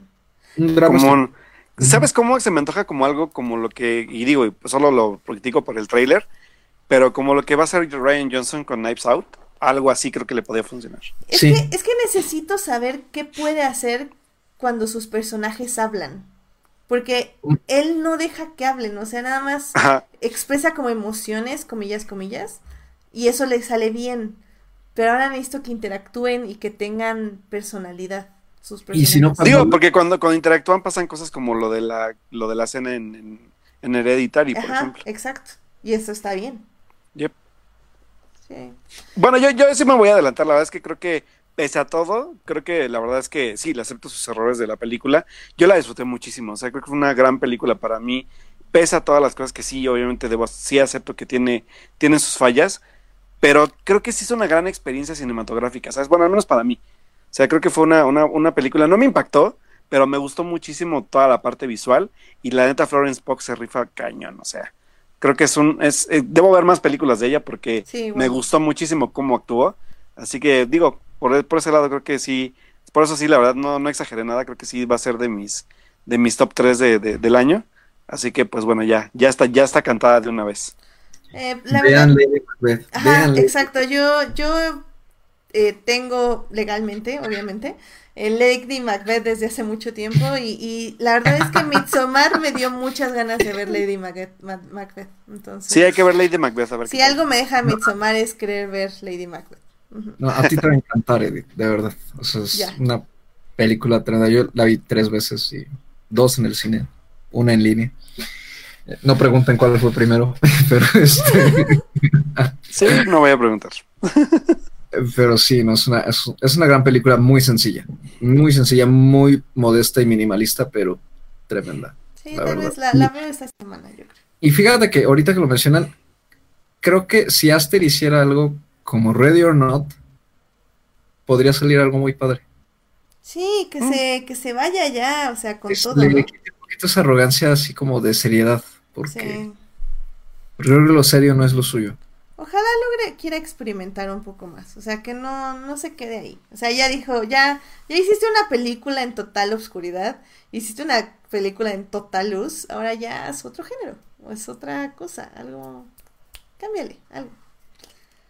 Pero bueno, Así es. Midsommar, váyanla a ver, sigue en cines, eh, ya no en tantos horarios, ya es así, ya está como en uno o dos horarios. Eh, la pueden encontrar en otros medios, incluyendo iTunes de. Estados Unidos, eh, pueden comprarla ahí. De Estados Unidos, o sea, tienen que agarrar un VPN y ya saben. Este, si no, ya la pueden buscar, igual la versión extendida. Y pues, creo que puedo decir que véanla, pero no es para todos y como decimos, no está bien, pero tiene tomas bonitas. Eh, les puede dar ganas de ir a Suecia. Bonitos. No creo, pero bueno. No creo, pero está bien. Órale, ahí nos cuentas qué tal te va el próximo año. Sí. El próximo verano, por favor. Ay, Dios, qué horror. Nos mandas fotos de, de, este cuando seas la reina de mayo y estés vestida de blanco y con tu corona de flores. Así es. Está bien, está bien. Se las mandaré, no manches, qué miedo. Spoiler lo hace. Spoiler la hace. Oye, ese, es que ese es un es un concierto de, de Florence and the Machine, así que no hay problema. Muy buen ejemplo, me gusta el ejemplo. Me gusta. Tremendo ejemplo. Tremendo ejemplo. De verdad, me pongo de pie. En fin, bueno, pues yo creo que ya con eso, chicos, terminamos este programa que se nos fue largo, pero es que sí teníamos muchas pelis que les queríamos compartir, porque con esta gran selección ya tienen para ver el fin de semana. Pueden ver acción, pueden ver disque terror, pueden ver este terror de verdad, este, no sé, pueden ver cosas en el espacio, pueden ponerse jinetes del espacio o Space Cowboys y verla antes de Adastra y van a tener una hermosa secuela. Va a estar, es increíble, o sea, ustedes háganlo. Y por cierto, Edgar Pérez, Space Cowboys es un clásico del cine gringo. He dicho. Hashtag he dicho. Y como nadie me respaldó, voy a decir he dicho otra vez. No, sí, no, sí, totalmente de acuerdo. Sí, sí, voy de acuerdo. Ah, muy bien, gracias Alberto, gracias. Sí. Clásico. En fin, bueno, pues Carlos, muchísimas gracias por acompañarnos este programa. Ya sabes que cuando tenemos estas películas obscuras del cine de arte, nos gusta que tú vengas y nos compartas tus experiencias y tu conocimiento acerca de ellas. Pues no fueron precisamente cine de arte, pero. Es que, es que es lo que nosotros consideramos cine de arte. No, yo encantado de hablar de, de Midsommar y de. Es que, Ah, es que ven, basta. este Carlos es tan de cine de arte que esto no es cine de arte. Así es la cosa. así. Aún así no soy tan de cine de arte, ¿eh? o sea, sí, sí tengo un límite, o sea, te, te- te- te- tan te lo pongo así que cuando, eh, o sea, cuando vi la habitación prohibida, ay Dios mío, o sea, dije, no, ya hay un ya muy superior de cine experimental al que yo, al que yo definitivamente no, no he sido aceptado todavía, Mi- mi- no estoy capacitado todavía, no he evolucionado para procesar eso. Por cierto, igual, igual ahí, este, por ahí andan carteleras también en pocos cines, este, salvaje, ¿no, Carlos? Salvaje, salvaje. Eso sí es cine arte para que vean. Eso Este, sí, cine arte. salvaje, salvaje, y esa sí no es para todo. Sí, no. Es, es un tema un poco complicado. Sí, es un tema un poquito complicado. En resumen, es simplemente eh, las andanzas de un joven que se dedica a la prostitución masculina en Salzburgo, si mal no recuerdo. Salzburgo, sí, Suiza. Por ahí, en Francia, Suiza, por ahí. Y pues de, de lo mal que él lo pasa y también de lo que él busca. Pero sí, sí vale, vale la pena. Tiene un, un estilo visual bastante interesante, una tremenda actuación de Félix Maritot, a quien recordarán por 120 latidos por, minu- por minuto. Y, este, y es una propuesta alternativa muy sólida, muy, muy sólida, de hecho. Pero efectivamente no es para todos y no lleven a sus niños, por el amor de Dios. No No, y no los van a dejar pasar, obviamente. O sea, van a dejar pasar. Bueno, eh, eh, con suerte, ¿eh? Porque uno ya nunca sabe con estos cuates. bueno, sí, exacto. Bueno, en la cineteca no los van a dejar pasar. Entonces, este, Está bueno. Sí, pues yo, yo a ver si la puedo ver en la semana. Porque aparte tengo función del jueves de la nueva película de Ang Lee. Ahí les cuento en Twitter qué tal. Muy bien. ay, esa cosa, sí. Ay, Dios mío, Ang Lee ya cayó muy bajo. No, sí, sí la quiero ver. Me llama la atención, ya les contaré. Se ve interesante, eso el pro- el pro- pero sí se ve como que no está en su mejor. No, no sé por qué vi el trailer y dije, la idea está bien padre, pero, pero es que también sabes que me recordó a Looper, de tu amigo. Ryan Johnson. Ay,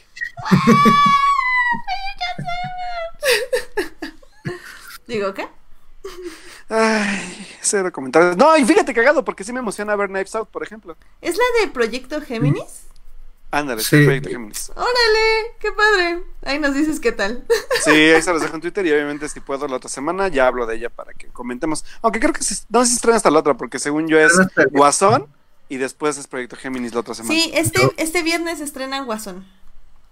Se- el proyecto Gemini se estrena con Maléfica 2 hasta el 18. Ah, perfecto. Pues les traigo, les traigo la exclusiva entonces. Excelente, porque bueno, antes de dar ya nuestras redes, este, probablemente el siguiente lunes vamos a hablar de Joker. ¡Oh, qué nervios! Yo quiero así un chingo. Tengo medianas expectativas, así que yay. No, a mí tengo un, tengo un problema porque ya me la subieron demasiado y si no está tan chida, sí los voy a golpear a todos. Por exagerados. Uy. Pero bueno, vamos a ver. Pasa. O sea, a mí eso me pasó con Hereditary. Y cuando Ay, la vi, quería matar a medio Twitter. O sea, era como de. ugh. O sea, Sí. y, y aparte O sea, Sí, neta, no, esto no. los. Ay, Dios mío. O sea, como- Creo que a mí también me pasó con Hereditary ahora que lo dices. Por eso ya llegué a Midsommar como tranquila, porque dije, o sea, cálmense, o sea, no. Yo, yo, yo como no la había visto, sí fue como de a ver qué tal. Y sí, igual fue como de, ah, por eso se emocionaron. La neta, yo me emocioné por la actuación de Tony Colette, sí me emocioné. Pero de ahí en fuera, no, no le vi gran cosa. Es que verdad. agarra buenas actrices, o sea, tiene buen ojo por actrices, no lo vamos a negar. Sí, O sea, la neta sí. Que te estás volviendo muy violento, Alberto. Dicen en el chat. Dice Julián, No, Julián, no soy violento. te estás volviendo. No. Hashtag Ahorita- no la violencia. Ahorita está tronando huesos con las manos, pero. Eso que oyen de clac, clac, clac, clac, clac, clac. Soy yo tronándome las, los dedos de las manos. Todo mal. Que por cierto, ahí, ahí, este Julián me, me, me, me acompañó en mi dolor porque estuve buscando a Scott Pilgrim en la semana en plataformas de streaming y no la encontré y me, me pasó un, un lugar para poder verla. Muchas gracias, jovencito. Qué amable es usted. Sí, échenle un ojo a las cosas que lo van a buscar en streaming, porque ahorita Netflix también ha quitado un montón y va a seguir Ay, quitando. sí, ya va a quitar Star Wars, porque ya se viene Disney. Porque ya estamos a nada de que llegue Disney Plus. Ya estamos a nada de cancelar Netflix y pasarnos a Disney Plus. Ay, vas tú también. Exagerada. ¡Qué exageración! Pues es la realidad, o sea. No, señores, no, no, no, no, no, no, no. Eso no va a pasar. ¿Qué, va, qué No, nos va a no. quedar en Netflix? Nada más Hannibal y Brooklyn Nine-Nine. ¿Y ya? Bueno, para ti. Para ¿Y ti, para mí queda bastante. Nada que no pueda conseguir Por por, cierto, otros medios. Edith, ¿ya viste Dark Crystal? Efectivamente no, Alberto. Hay que verla porque me llama mucho la atención verla, así que vamos a O sea, hacerla mira, nuestra estoy próxima. viendo Mindhunter para que Sí, cuando tú ya. me digas que ya la viste, Me voy a apurar, tenga. sí. Ya nada, se faltan dos episodios de Mindhunter y Lo luego empiezo siento, la de Dark es Crystal. que Mira, en, me- serio, en serio no creí que The Politician se me fuera a cruzar y me fuera, me fuera a picar tanto, porque aparte está súper rápida. Entonces la verdad es que se fue como de, bueno, que ya la voy a acabar. Bueno, Pero sí, ya, prometo acabar Mindhunter Alberto, ya. pasó lo pronto. mismo que con Chernobyl. O sea, yo las empecé después que tú y las terminé antes. sí, Gracias por la presunción, Sí, señor. no, Muchas espérate, gracias, no era necesario. Y no ha acabado Chernobyl, aparte de todo. O y sea, no se quedó Chernobyl. Pero oye, debe- deben aplaudirme algo. Este ha sido el año en el que más series se ha acabado. bravo. Ya acabé, acabé The Politician, acabé este Fleabag primera temporada, ya voy por la segunda. Ya acabé también este, ¿cómo se llama esta? La que vimos, la de Zendaya. Este, Euforia. Euforia, y acabé Euforia y en, también rapidísimo. O sea, ahí me estoy poniendo ya. O sea, mencionaste series. tres series, Alberto. Para mí son muchas. En, en el año pasado no vi nada. Creo que yo vi Más- tres series esta semana. Más que Juego de. Tronos. Ah, bueno, Juego de Tronos. Es que mira, ir al cine, jugar videojuegos, trabajar y ver series todavía sí no es imposible. O sea, para mí es imposible. Sí, no, igual, o sea, yo también por eso siempre las series las tengo como en segundo plano, pero cuando son cosas como Mindhunter, digo, no, pues es que el cine que, o sea, Yo por, eso, No, yo por eso tengo el cine en segundo plano, porque veo por. ¿Sabes aparte, sabes aparte que porque este tipo de series sí me les dedico su tiempo, sobre todo Mindhunter, que sé que necesito full attention en la serie. Eh, yo, ya Porque, la, por yo ejemplo- ya la empecé a ver de fondo, ¿eh? Porque... Porque, por ejemplo, de Politician, me eché como tres capítulos, me los eché de fondo en lo que hacía cosas. O ya con Y no- eso dice todo. Y, y no pasaba nada, o sea, la verdad es que sí hay, hay capítulos que son como muy banales. O sea, sí, ya hablaré de ella la otra semana. O sea, la verdad es que The Politician es una serie que, que, que es adictiva, pero no por las razones correctas, la verdad. Pero sí funciona a veces como ruido de fondo. O sea, es- eso sí. Bueno, ya, ya, ya. Estamos divagando mucho y yo ya iba a cerrar el programa. Carlos, ¿dónde te pueden encontrar? Ay, en, ¿eh? Ah, en el cine. Este, no, me pueden encontrar en Twitter como Charles-Raider. Este, Raider con Y. No sé por qué siempre digo eso, pero bueno. con Y. Este, ahí ya saben, publico todo lo que sea que, que se me ocurra, aunque sigo en mi racha de no entrar tanto a Twitter más que como observador, más que interactuar, observo, pero contesto, siempre contesto. Y este, y ahí mismo pueden este, acceder al, al- a los links de, de plano secuencia justamente cuando, cuando publicamos, que es más o menos cada dos semanas. Y este, y también el, el podcast de plano secuencia lo pueden encontrar en Spotify, iTunes, Breaker, Anchor, Google y otras que no usamos, pero donde estamos. Quién sabe por qué estamos, aunque no las usamos. Este, búsquenos en su plataforma eh, preferida. Y búsquenos también en la siguiente emisión que va a salir eh, la próxima semana, porque justamente vamos a hablar de Ready or Not, eh, de Joker y de Salvaje. Entonces, si llegan a ver alguna de esas tres y quieren escuchar algo sobre alguna de las películas, ya saben, pueden sintonizarnos. Bien todos. Excelente. Alberto, ¿dónde te pueden encontrar nuestros escuchas? Pues muchachos, a mí ya saben, como siempre me pueden encontrar en Twitter, en Alberto Molina, el Molina va con doble O, y también en Instagram como Alberto-Molina. De hecho, por ahí ya sé que les he estado prometiendo videos para Instagram, pero hice dos pruebas y la neta estoy muy oxidado en hacer videos, pero estoy perfeccionando mis estilos. Pero ya, prometo que sí. Y bueno, además de esto, estoy pues escribiendo de nueva cuenta, ya estoy recuperando la parte de la escritura sobre críticas y reseñas de cine. Y por ahí ya pueden encontrar dos de mis reseñas en eh, La Cuarta Pared, donde escribí sobre, eh, ahorita sobre todas las pecas del mundo, que acabo de hablar de ella. Y también hablé de ¿Dónde estás Bernadette? La nueva película aburridísima de Rich- Richard Linklater, que, que sí, yo también lloré muchísimo. Lloré. Pero bueno, por ahí pueden encontrar pues, pues, mis textos sobre ya de nueva cuenta de lo que hablo, de lo que me gusta y de lo que voy viendo.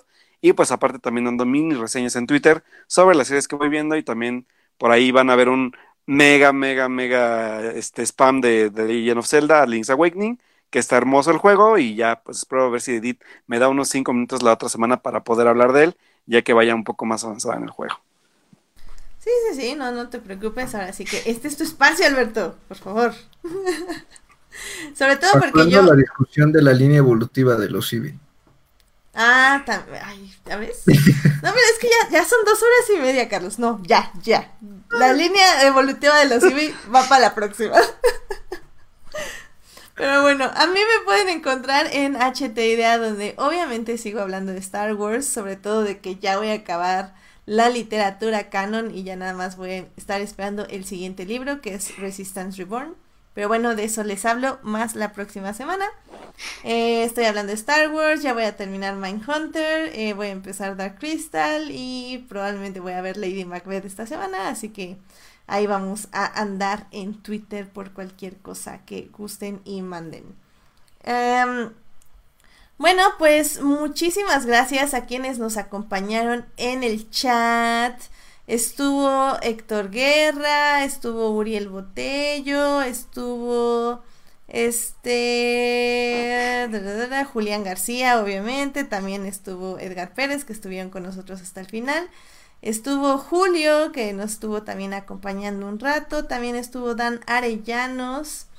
Y creo que ya son los que estuvieron en el chat. Muchísimas gracias por acompañarnos en vivo. También muchas gracias a quienes nos escuchan durante la semana en Hearties, Spotify y en iTunes. Recuerden que este programa estará ahí disponible a partir del miércoles en la noche.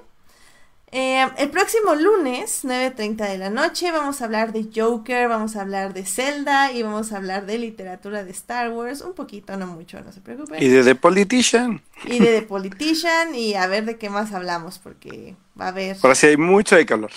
Va a haber mucho de qué hablar, vamos a estar ya ocupados, pero bueno, al final del día vamos a estar aquí, lunes 9.30 de la noche. Eh, Edgar Pérez y Julián García ya te están reclamando en el chat, Alberto de que no has visto Carol y Tuesday, uh, Demon Slayer. Y Yoyos. Y Yoyos y otras cosas que te han recomendado, así que yo no sé. Ya sé, ya sé, denme chance, voy agarrando ritmo, muchachos, denme chance. Porque aparte, voy a ver si puedo, y si ellos ya la vieron, quiero ver Ride Your Wave. Así que si la vieron, que me digan para, para platicar la otra semana. Ay, Ride Your Wave. Porque aparte dicen que está súper lacrimógena y tengo muchísimas ganas de sacar mi yo llorón en una sala de cine. de llorar. Ay, sí, la neta, sí. Pero bueno, ahí, ya veremos, ya veremos, muchachos. Ok. Bueno, pues sintonícenos la próxima semana para escuchar de esto y más. Pues muchas gracias Carlos, muchas gracias Alberto, nos estamos escuchando, gracias por venir Carlos y pues ya saben, síganlo en plano secuencia para el cine de arte que no es de arte pero sí es de arte. Alberto, como siempre, muchísimas gracias por invitarme. Me la pasé súper bien. Siempre es risa, amor, lágrimas y enojo con ustedes. Así que los tengo en mi corazón siempre. Somos un mix de emociones muy bonito. puros feels, puros feels.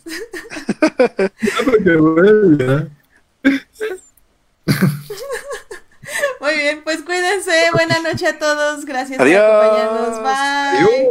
Buenas noches.